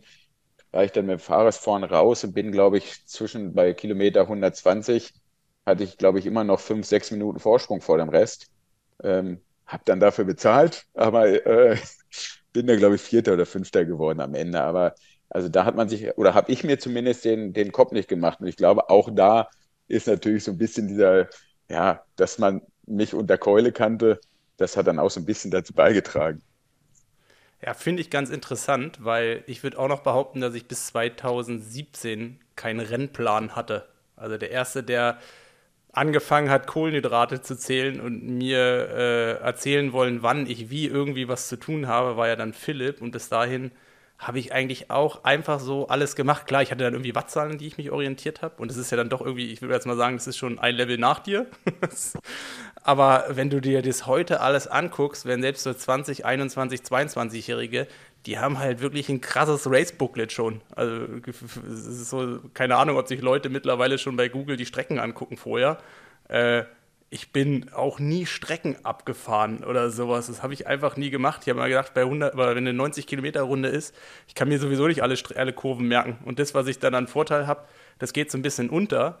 Ähm, da bleibe ich doch lieber hier irgendwie liegen oder fahre halt eine Runde, die ich halt mehr kontrollieren kann. Und meinst du, dass das so ein also ich meine, klar, es ist so Pro und Contra, aber dass dadurch irgendwie was verloren geht aktuell, dass die Jungs halt einfach schon mehr in, ihr, in ihrer Planung so drin sind und gerade dieses Kohlenhydrate und jeder hat einen Rennplan, weil, und ich meine, das hört man ja auch immer wieder, ich meine, klar, die Sachen hier, ich habe meine Verpflegung verloren und das, deswegen hat es nicht funktioniert, die Ausreden, in Anführungszeichen Ausreden, aber die Gründe, die gab es ja schon immer, aber ich habe so das Gefühl, jetzt ist es so, dass viel mehr so im Ziel auch sagen, ja, ich habe hier 15 Watt unter dem getreten, was ich treten wollte, bla bla. Das gab es früher nicht. Mhm. Früher ging es darum, halt alles, was man hat, auf der Strecke zu lassen. Und wenn man gewonnen hat, war man gut.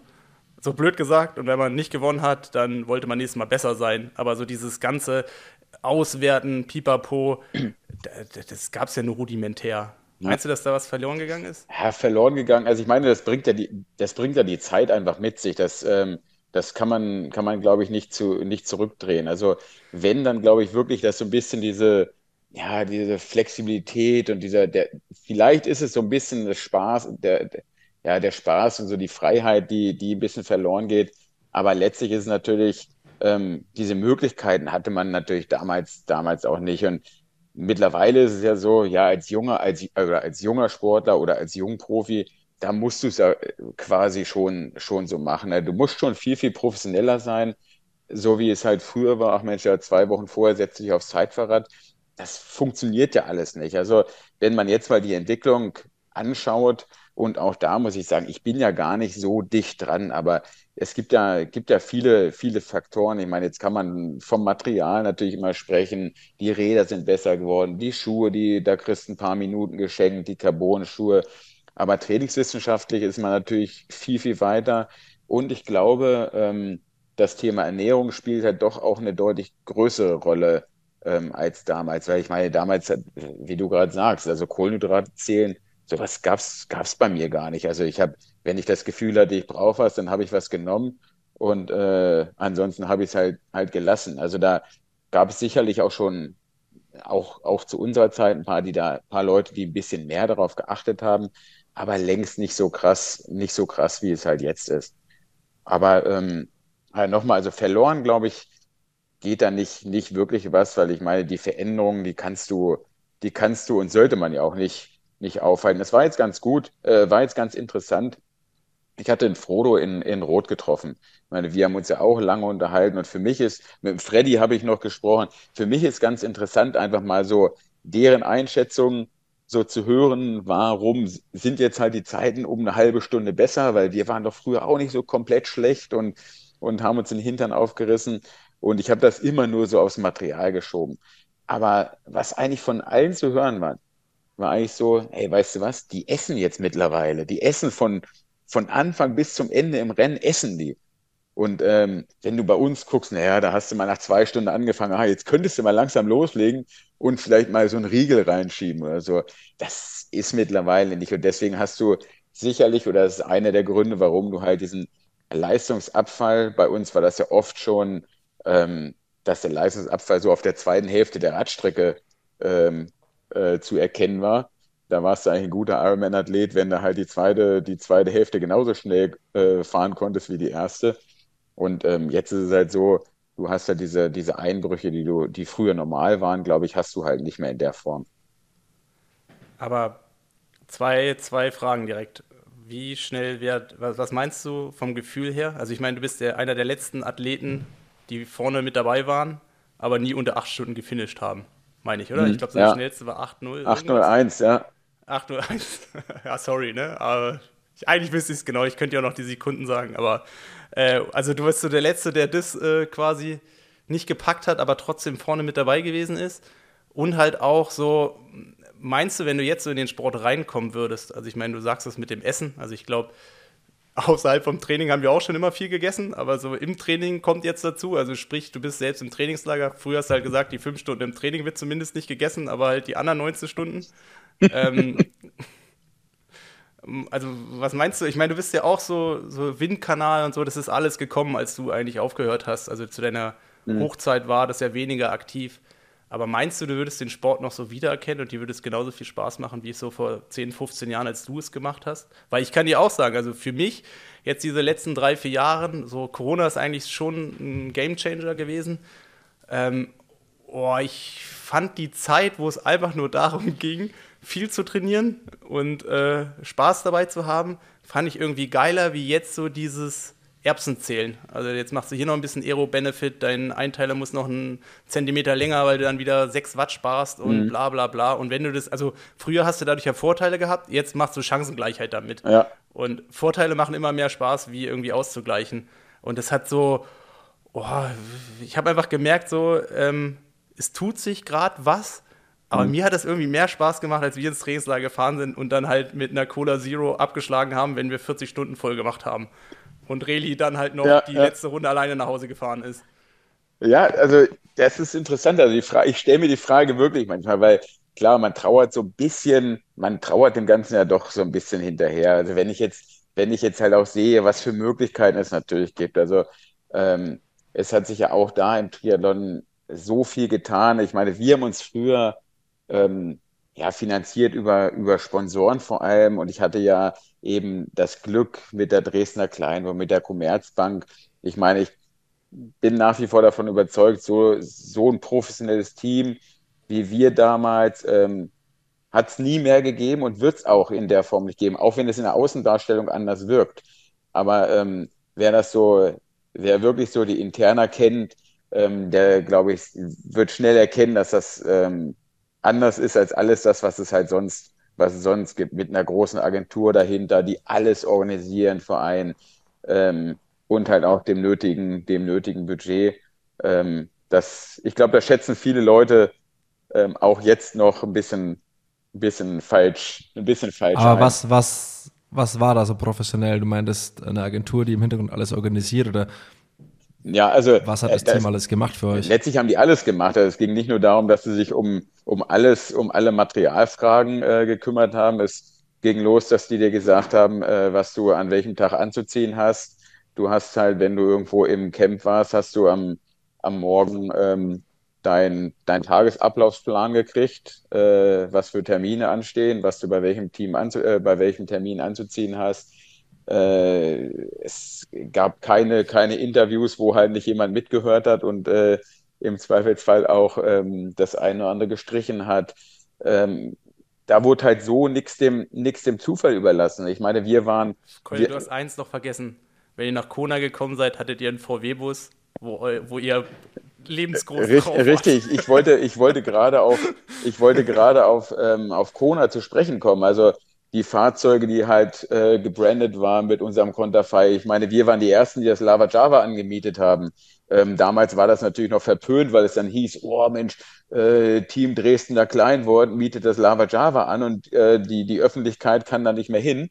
Ähm, komischerweise, zwei Jahre später hat es K-Swiss gemacht, dann wieder Scott und dann, was weiß ich, mittlerweile ist es Normalität, dass ein Teil irgendwie, irgendwie angemietet ähm, wird. Ich glaube, da ist einfach so, zur damaligen Zeit ähm, äh, war der Triathlon-Sport halt noch nicht so wirklich bereit dafür, weil wer Bilder von damals von, von Kona gesehen hat, wir hatten da Jacken, wie man aus dem Motorsport kennt, mit rechts und links die Ärmel gebrandet mit, ähm, mit Stickern und sonst was. Also es war schon, das war schon für einen für Triathlon-Sport halt wirklich ganz, ganz krass. Aber man muss natürlich auch sagen, ähm, die Athleten, klar, die jetzige Generation kennt halt die Athleten nicht mehr, aber mit einem Norman Stadler, mit einem zweifachen Ironman-Weltmeister, mit einem Marino van Hönacker, der, ich weiß gar nicht, ich glaube, es gibt ähm, nach wie vor niemanden, der so viele Ironman-Rennen gewonnen hat. Ähm, Mike Twesig, wir hatten, äh, ich muss jetzt auch mit Matthias Hechten, den damals besten Schweizer Athleten, es war schon halt von den, von den Athleten gab es halt weltweit auch nichts, nicht großartig was Besseres auf dem Markt. Und ähm, das haben wir dann halt da voll ausgelebt. Und es ging so weit, ähm, dass wenn ich halt in die USA fliegen wollte zu einem Rennen, dann konnte ich heute ähm, bei der Agentur anrufen und konnte sagen, hier, ich will da morgen hinfliegen und bleib sechs Wochen da. Und dann wurde das gebucht, bezahlt und gut ist. Und ähm, ja. das sind halt so die, die Besonderheiten, die mir natürlich auch ganz viel abgenommen haben. Ob das in allen Bereichen gut war, das äh, sei mal dahingestellt, weil der natürlich auch so ein bisschen diese, diese Selbstständigkeit und was dann vielleicht später für mich gut gewesen wäre. Weißt du, für mich, was Social Media ist nach wie vor für mich, naja, äh, kann ich nicht, will ich nicht, brauche ich nicht. Das brauchte ich aber zur damaligen Zeit halt wirklich nicht. Ne? Weil das wurde ja halt alles abgemacht und der Zug ist so ein bisschen, ja, der ist dann äh, quasi so ohne mich abgefahren, als das, ich meine, ich war eben im Commerzbank-Team fünf Jahre, ähm, und oder Dresdner und dann Commerzbank-Team fünf Jahre. Und danach stehst du da und denkst, oh Mensch, jetzt musst du dann doch alles selbst machen. Das war schon echt eine erstmal relativ schwere Zeit.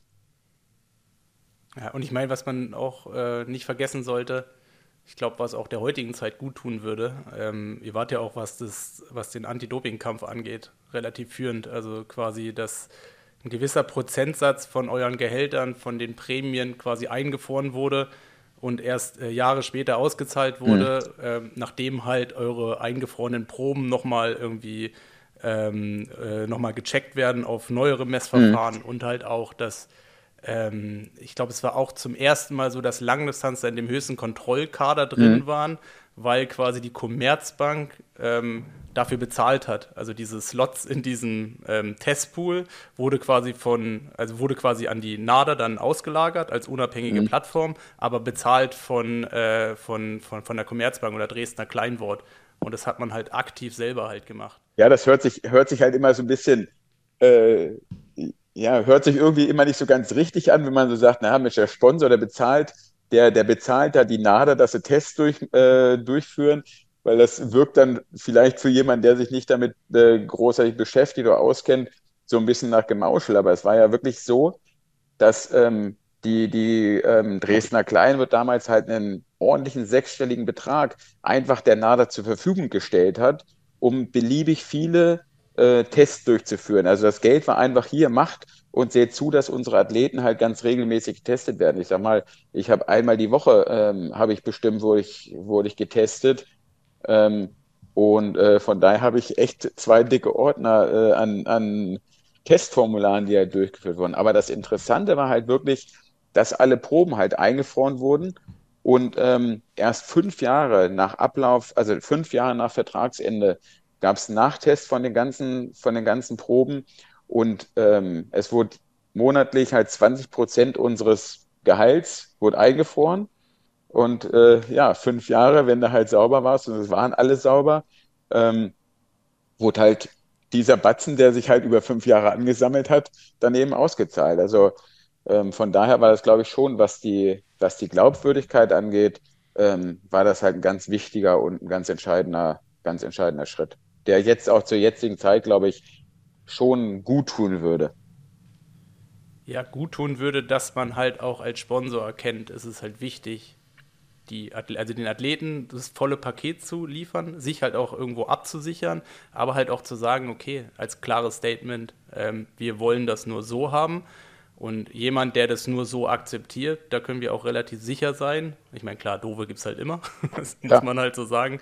Aber da kann man halt zumindest sicher sein, okay, wenn hier ein großer Teil halt eingefroren wird und das gibt es erst später, dass derjenige halt auch nichts zu befürchten hat, was halt vielleicht in Zukunft so kommen wird. Und ich glaube halt auch, ähm, ja, von mir aus, also ich meine, mich betrifft es jetzt nicht mehr und ist natürlich auch so, wenn man, also es muss natürlich auch ein gewisses Budget sein, wenn du 1000 Euro hast, ähm, tut natürlich 200 Euro viel mehr weh, mhm. wie wenn du halt 10.000 hast und 2.000 eingefroren wurde, weil halt der absolute Teil dann doch wieder irgendwie größer ist. Ähm, aber ich denke schon, also warum soll sowas nicht äh, die, die Regel werden? Und das ist auf jeden Fall in den letzten 10, 15 Jahren, also ich meine, damals gab es ja auch von Ironman Frankfurt dieses mhm. ganze eiserne, äh, ich weiß gar nicht. Ja, eiserne Transparenz, ja.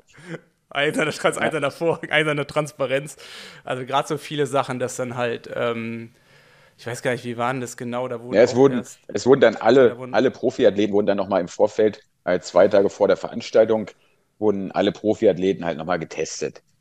Da mag jetzt, äh, mag man halten, mag man von halten, was man will. Das waren ja dann auch diese Schnelltests, die durchgeführt werden, wurden, wo ich glaube, Hämatokrit, Hämoglobin und halt der Retikulozytenwert, äh, wo der äh, Quotient halt irgendwie in einem bestimmten Bereich halt äh, nur betreffen durfte, ähm, bestimmt hat. Aber anhand dessen, zum einen konnte man da wohl einiges von ableiten und zum anderen ist es, ähm, glaube ich, schon, dass, dass der eine, falls, falls man irgendwas zu verbergen hat, denkt man wahrscheinlich eher darüber nach, Mensch, gehe ich nach Frankfurt oder gehe ich irgendwie den leichten Weg und mache woanders mit.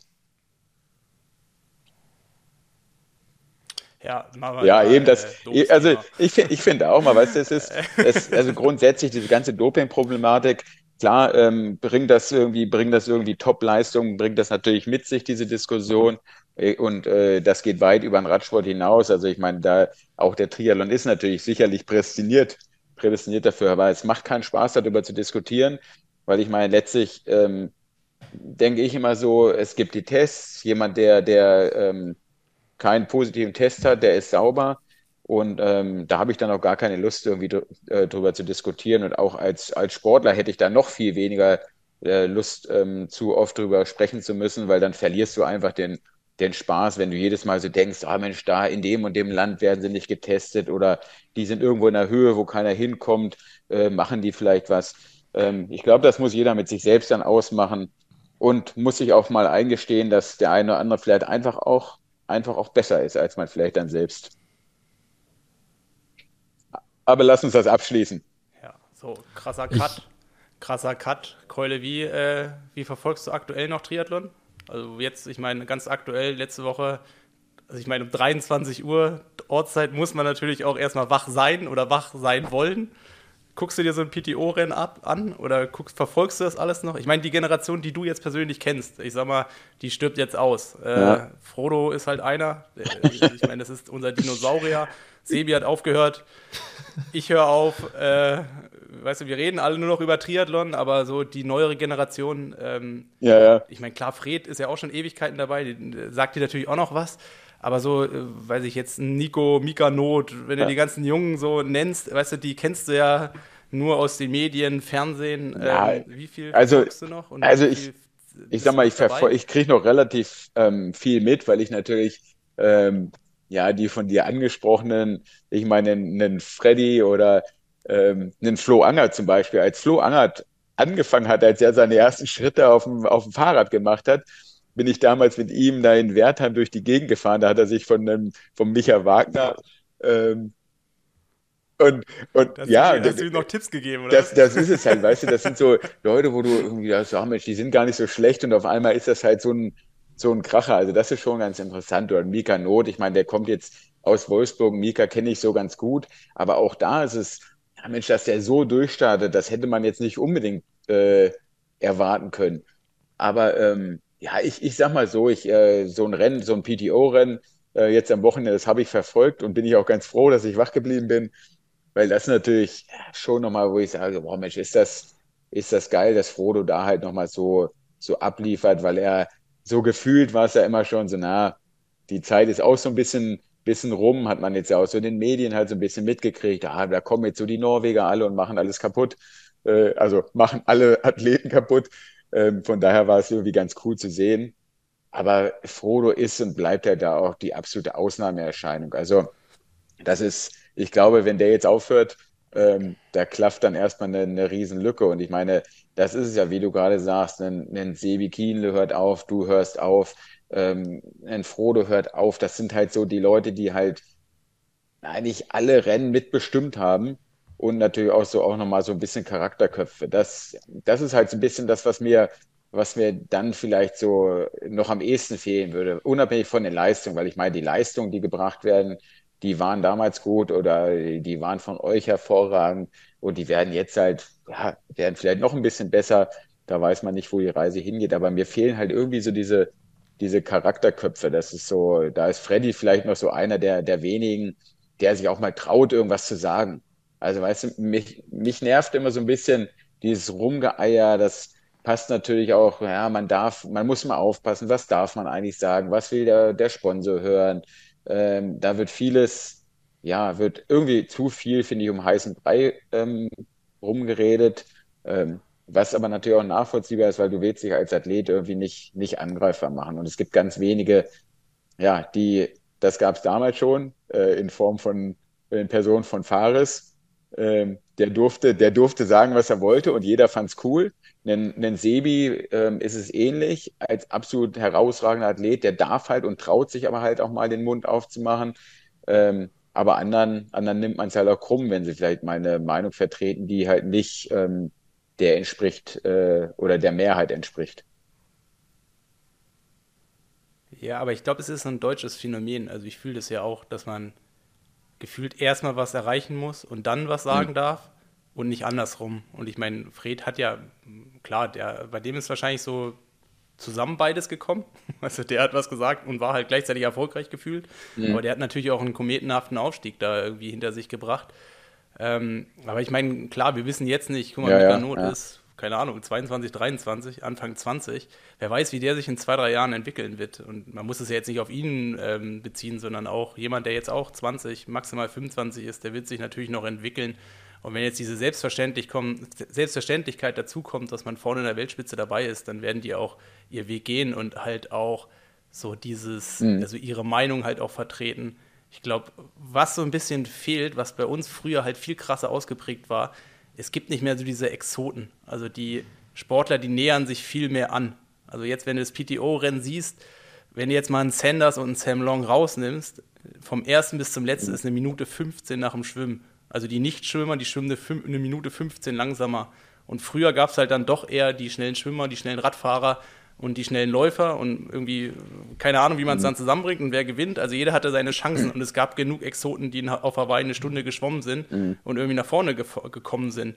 Und die gibt es halt kaum noch. Also man kann jetzt eigentlich das gar nicht mehr so, ja, also so dieses weiß ich nicht, da, da finde ich jetzt irgendwie was verloren gegangen, weil früher war halt dann irgendwie, weiß ich, einer war fürs mhm. Radfahren, stand da halt, der andere fürs Laufen und dann die verschiedenen Taktiken sind aufeinander getroffen.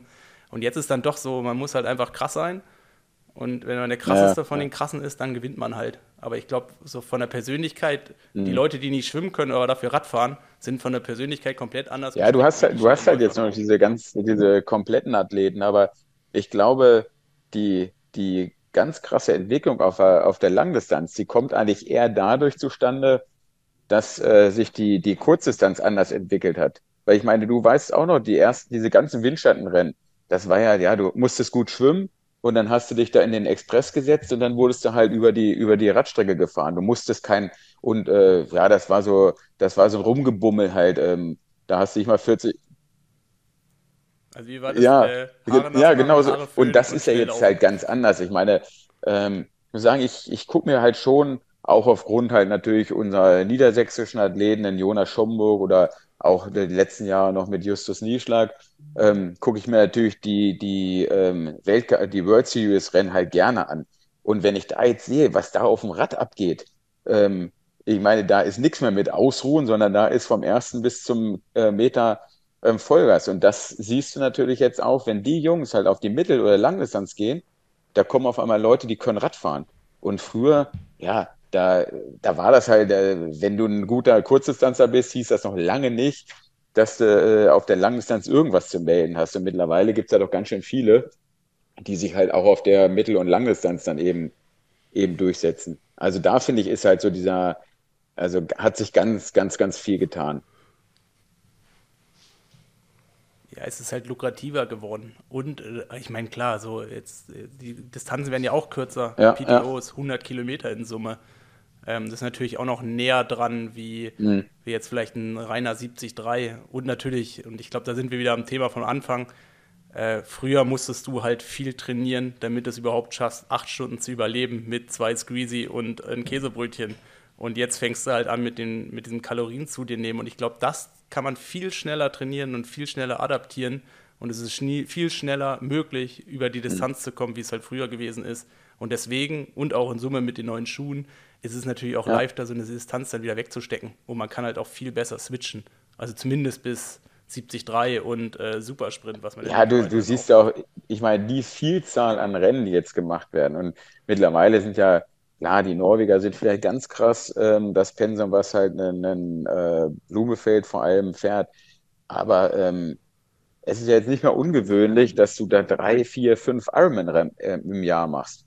Und äh, bei uns, also ich weiß, als ich anfing, da hast du ein oder wenn es hochkommt, ja, eins und also ein Ironman-Rennen plus Kona dann gemacht, wo immer schon gesagt wurde, oh Mensch, ja, Kona, da bist du eigentlich nicht mehr in Topform, weil du musst ja äh, so viel Körner lassen halt für das Vorbereitungsrennen. Und mittlerweile spielt das alles gar keine Rolle mehr. Ähm, es, es wird so viel, äh, es werden so viele Rennen gemacht. Ähm, das ist halt schon, das ist halt schon, glaube ich, ein, ein Riesenunterschied. Und das hat sicherlich ähm, auch eben mit den angesprochenen Faktoren, äh, die spielen eine Rolle. Weißt du, dass du dich einfach aufgrund verschiedener Dinge besser erholst, ähm, ob das Ernährung ist, ob das halt auch gewisses Equipment halt für die Regeneration ist und, und was auch immer. Und vielleicht auch die Schuhe, die halt ähm, dann äh, ein bisschen halt von der Belastung halt abpuffern. Aber ich meine, es bleibt halt immer noch, dass du hinten drauf einen Marathon läufst. Ne? Und ich meine, dass du halt roundabout acht Stunden unterwegs bist. Ich habe mir, ich habe gerade so ein Bild vor Augen. Du in Clermont im Trainingslager auf diesem Sessel, wo man die Beine hochmachen kann in so Recovery. Ja, das war, das war ganz, äh, das war was ganz heißes. Das war ganz, ganz heißer, ganz heißer Scheiß, den wir damals hatten. ja, ich meine, deine Recovery Boots waren früher Schraubzwingen, die du die ans Achillessehne gemacht hast, aber, zu ein bisschen. Aber da werde ich äh, immer mal wieder darauf angesprochen. Wie,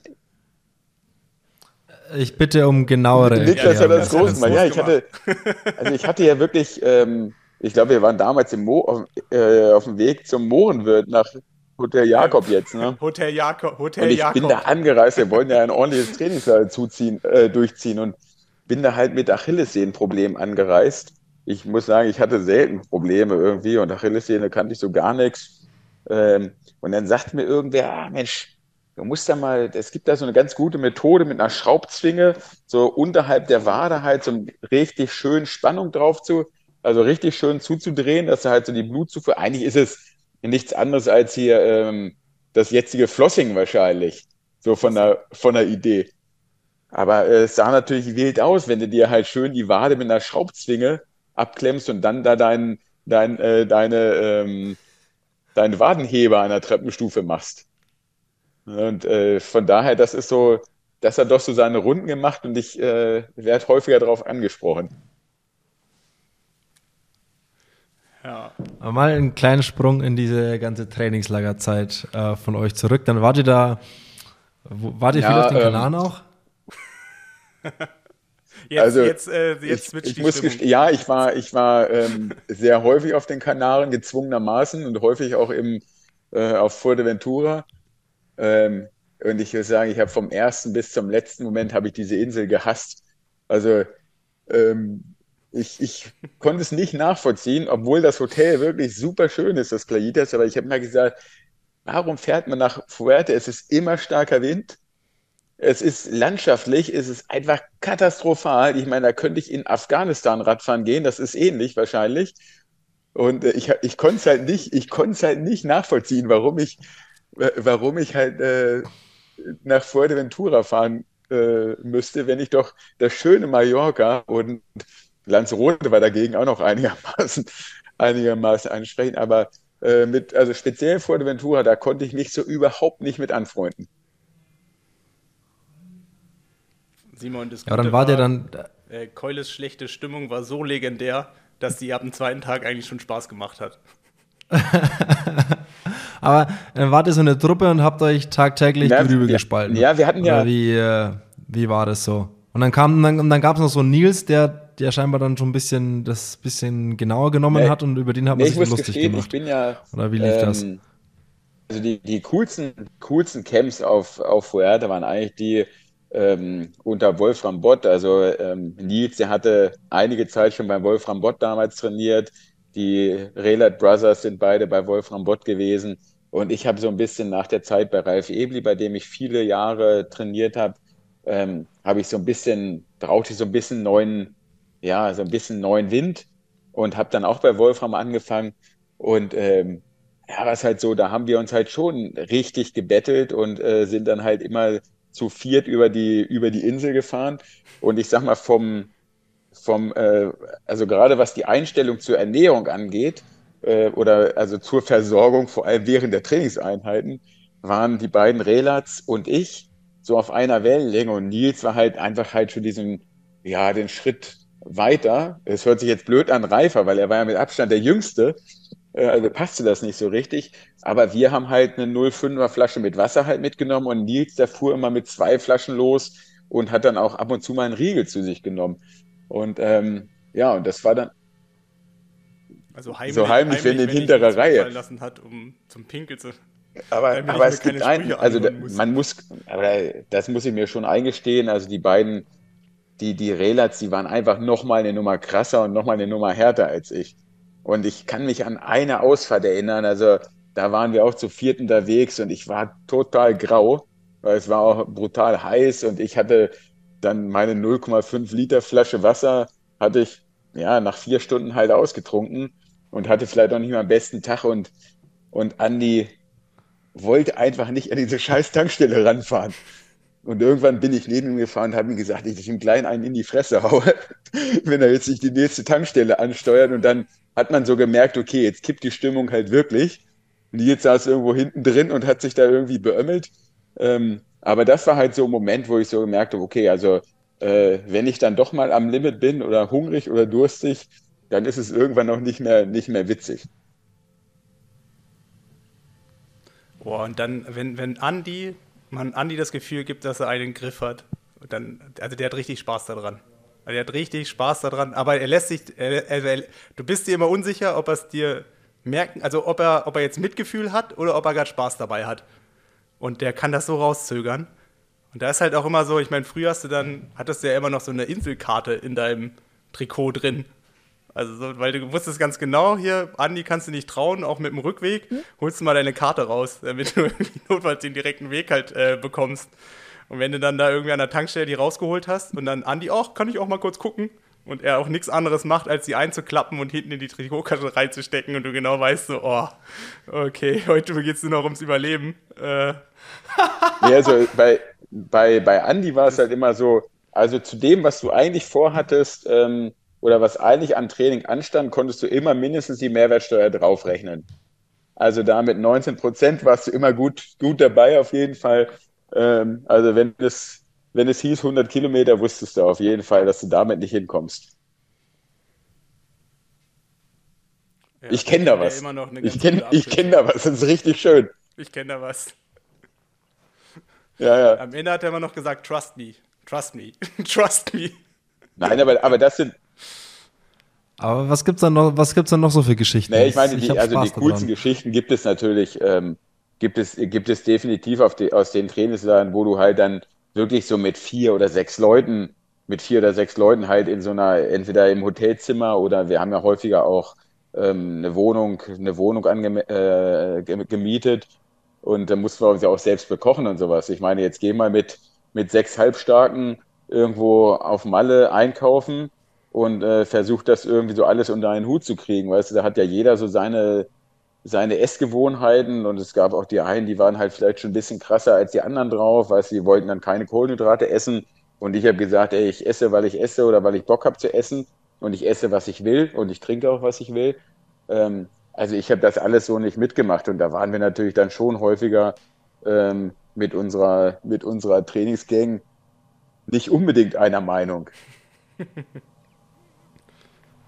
Du bist jetzt äh, Mallorca. Ja, als, Beisp als Beispiel, ich meine, das war natürlich, das war natürlich ähm, dann vielleicht ganz, ganz extrem. Das war aber vielleicht auch dem geschuldet, dass ich ja ähm, oft nicht so mit der besten Form angereist bin, wenn es dann früh in der Saison war. Ich hatte ja so ein bisschen das Jan-Ulrich-Syndrom, dass ich meine, wenn du als kompakter Athlet äh, sowieso oder als sowieso schon nicht der leichteste Athlet ähm, dann noch aus der Winterpause kommst und vielleicht nochmal drei, vier, fünf Kilo mehr mitschleppst und dann geht dir da einer die ganze Zeit auf den Sack, weil er meint, er äh, darf keine Kohlenhydrate essen.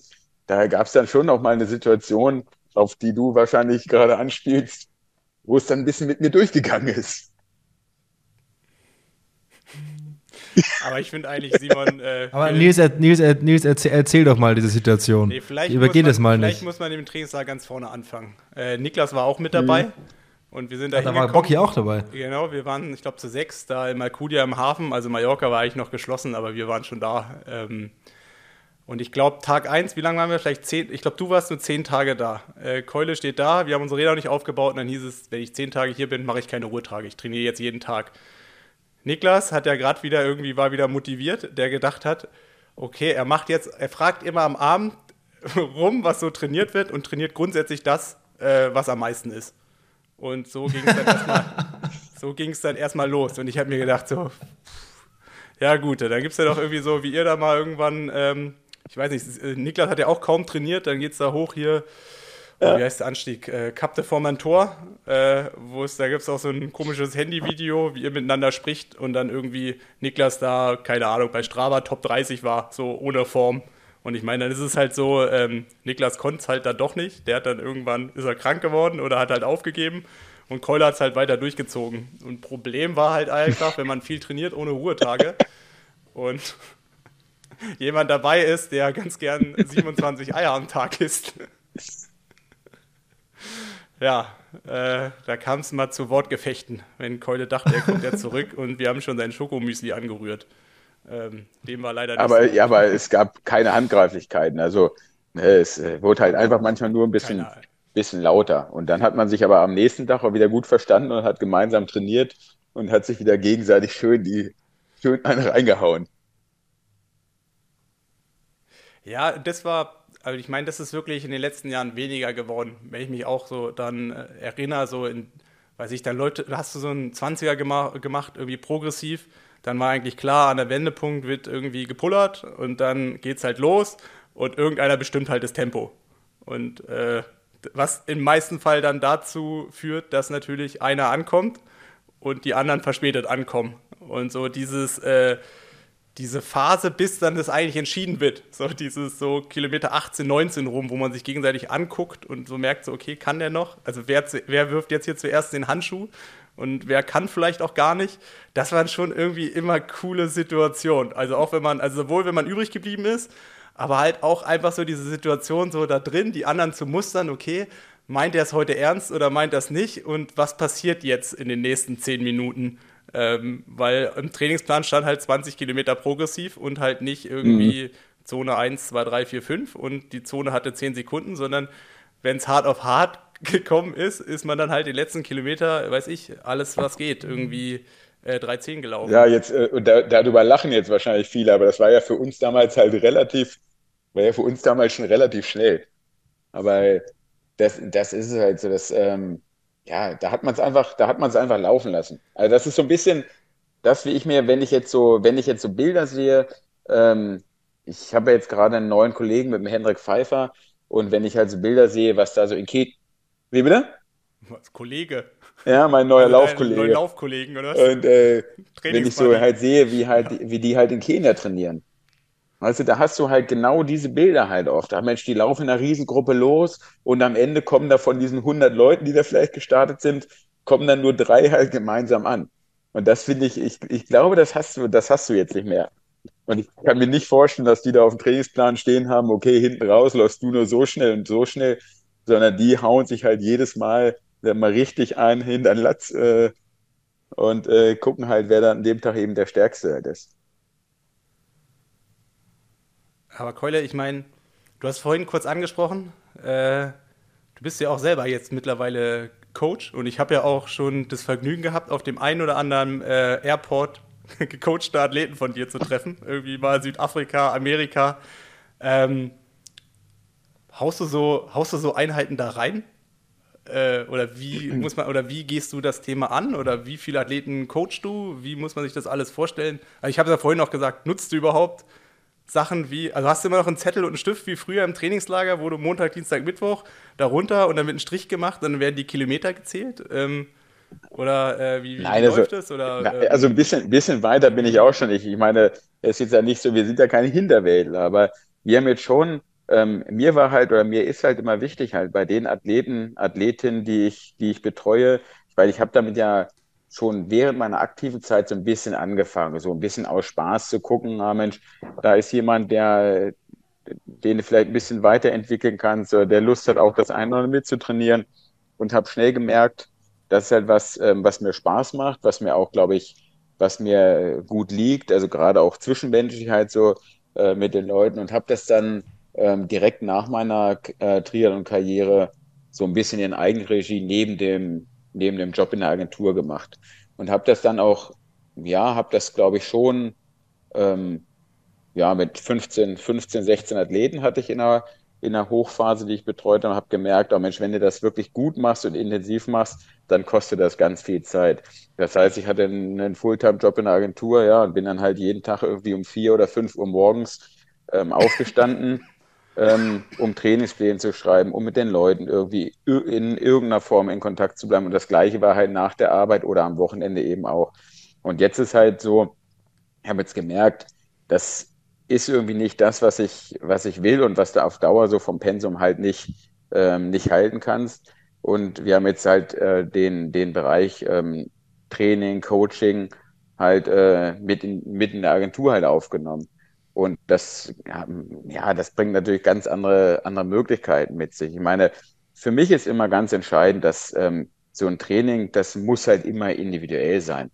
Also ich meine, ich kann mir, sonst kannst du dir halt im Internet halt irgendwie Pläne halt runterziehen und dir selbst halt raussuchen, ähm, was du machst. Ähm, bei mir ist halt so, ich gucke, ich setze mich mit den Leuten hin, gucke, wie ist die Arbeitsbelastung, wie sind die Ziele, wie ist die familiäre Situation und so weiter und so fort. Und dann kann man sich das vorstellen wie so ein Plan in der, in der Schule, wie so ein, wie so ein Stundenplan. Ne, du kriegst dann halt schon eben dein maßgeschneidertes Training, Montag das, Dienstag das und so weiter und so fort.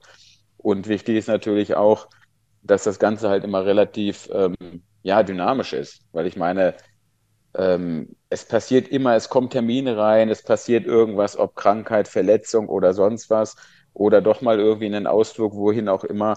Und dann muss der Plan halt angepasst werden. Und da das ist, glaube ich, mein oder unsere große Stärke, dass wir da halt ähm, total flexibel sind.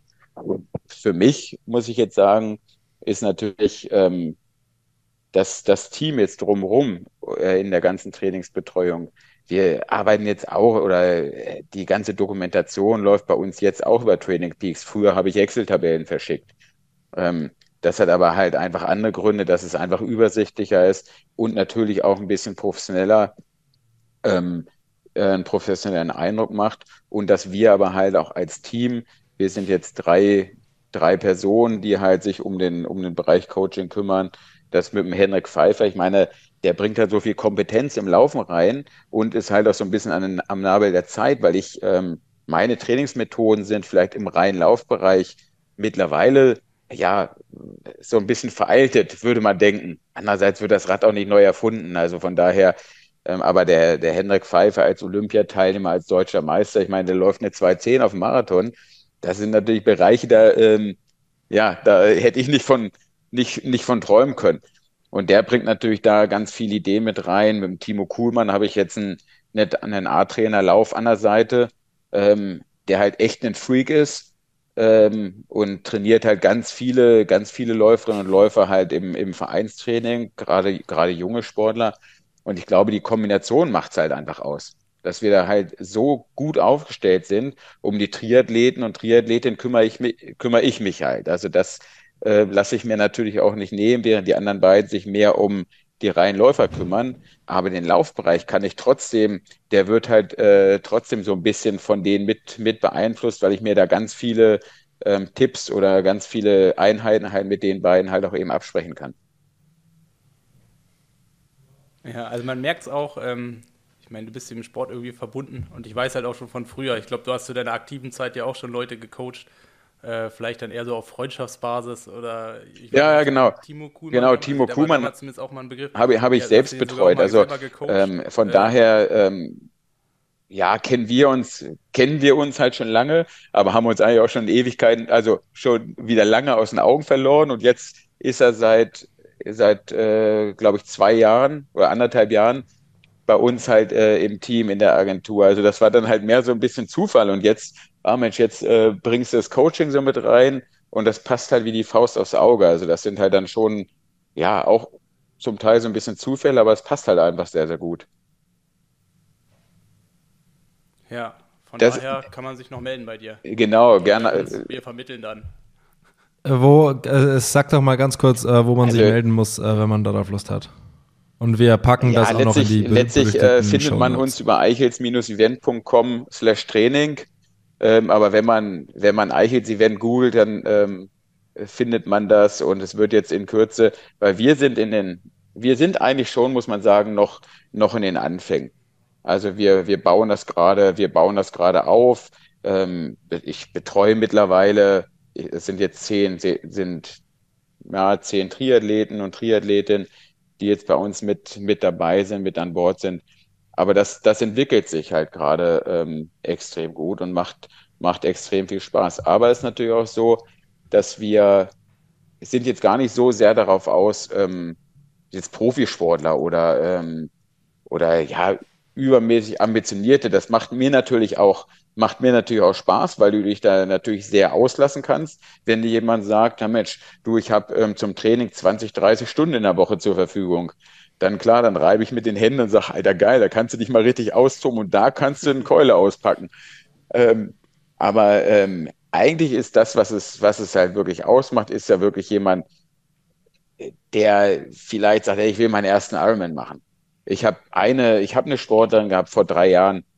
Also es ist eigentlich eine ganz, das war eigentlich so das coolste Erlebnis, was ich so bisher oder die coolste Erfahrung, die ich gemacht habe. Eine, ähm, eine Ärztin aus, aus der Gegend, aus Hannover, auch jetzt nicht mehr die jüngste mit, mit 50 plus ähm, und, oder mit 50 und ähm, die hatte einfach gesagt, ah Mensch, mein Traum wäre es mal einen Ironman zu machen.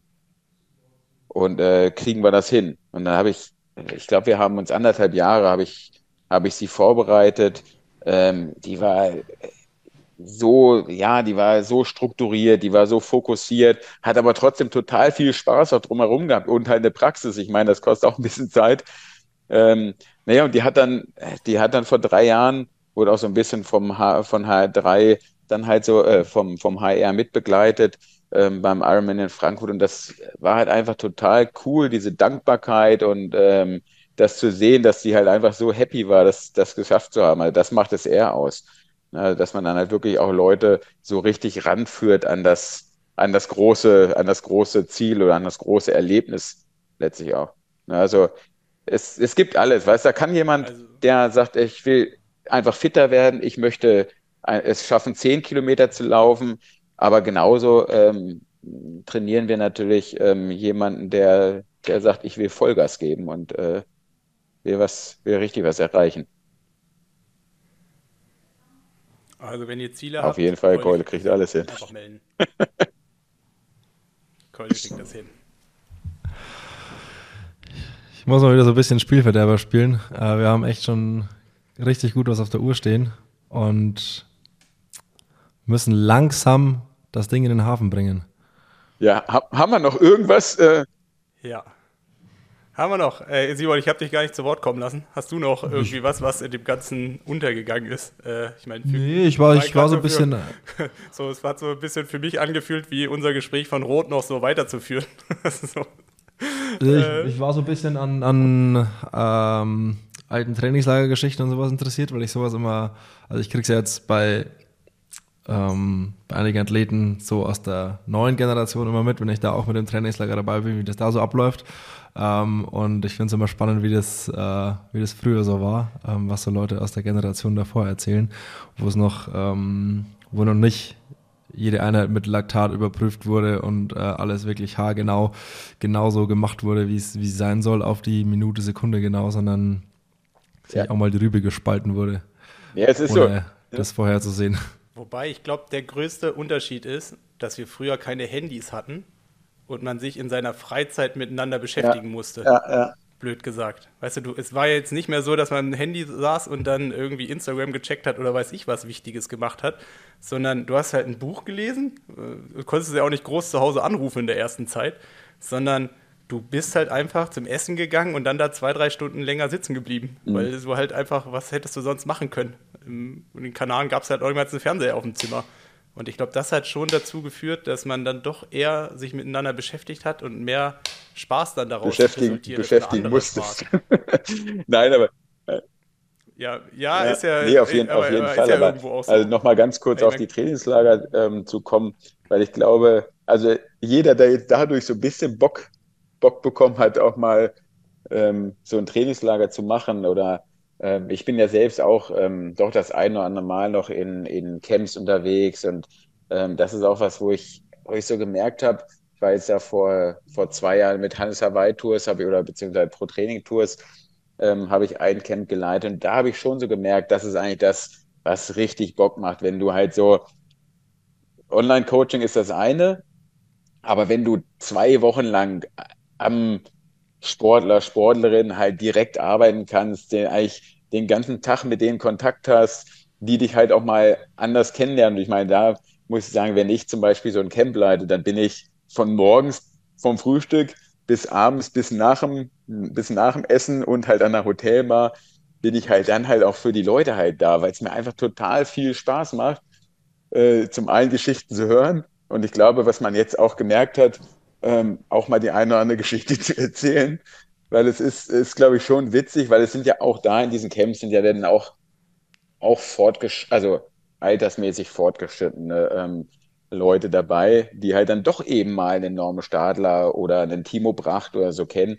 Und dann sind natürlich die, die Geschichte eben noch umso interessanter. Und ähm, also auch da jemand, der Interesse hat, mal einen Camp mit Keule ähm, zu machen, da ähm, werde da in Kürze sicherlich mal ein bisschen was hören. Ähm, Keule, ich habe eine viel bessere Idee. Niklas und ich, wir haben ja auch schon ab und an mal gesprochen, den Keule müssen wir. Ja, vielleicht machen wir, wir machen was gemeinsam. Das wenn wir genug Leute, wenn wir genug Leute zusammenbekommen, dann nehmen wir Simon noch mit. Das, das machen wir. Dann das, kann man uns buchen. Das wäre das wär perfekt. sowas, sowas schwebt mir auch vor. Weißt du, halt so eine richtig große Hütte, wo du halt dann mal so, genau. mit dem ja, Esel vor der Tür. Mal was einfallen. Das kann, äh, sowas kann doch richtig, das kann richtig geil werden. Ja. So, auch wenn es weh tut, so. wir müssen einen Punkt machen. Also wirklich, wir könnten, glaube ich, echt noch ganz lang weitermachen, aber Alles wir müssen klar. wirklich äh, einen Punkt machen. So weh es tut. Ja, vielen ja, Dank, dass ich vielen Dank, dass ich mal wieder ein bisschen was erzählen Dank. durfte. Ne, und dann äh, spätestens nächstes Jahr in Rot, ne? Ja, aber ich, ja. also ich feuer dich an. Ich hole mir einen Campingstuhl, zwei Bier und äh, Bierhelm und dann äh, warte so lange wollte ich nicht unterwegs sein. Problem. Ja. Theoretisch. Alles klar. Also. Okay, du. Jo, Keule, Keule. Gut. Dankeschön, bis dann. Ciao. Ciao.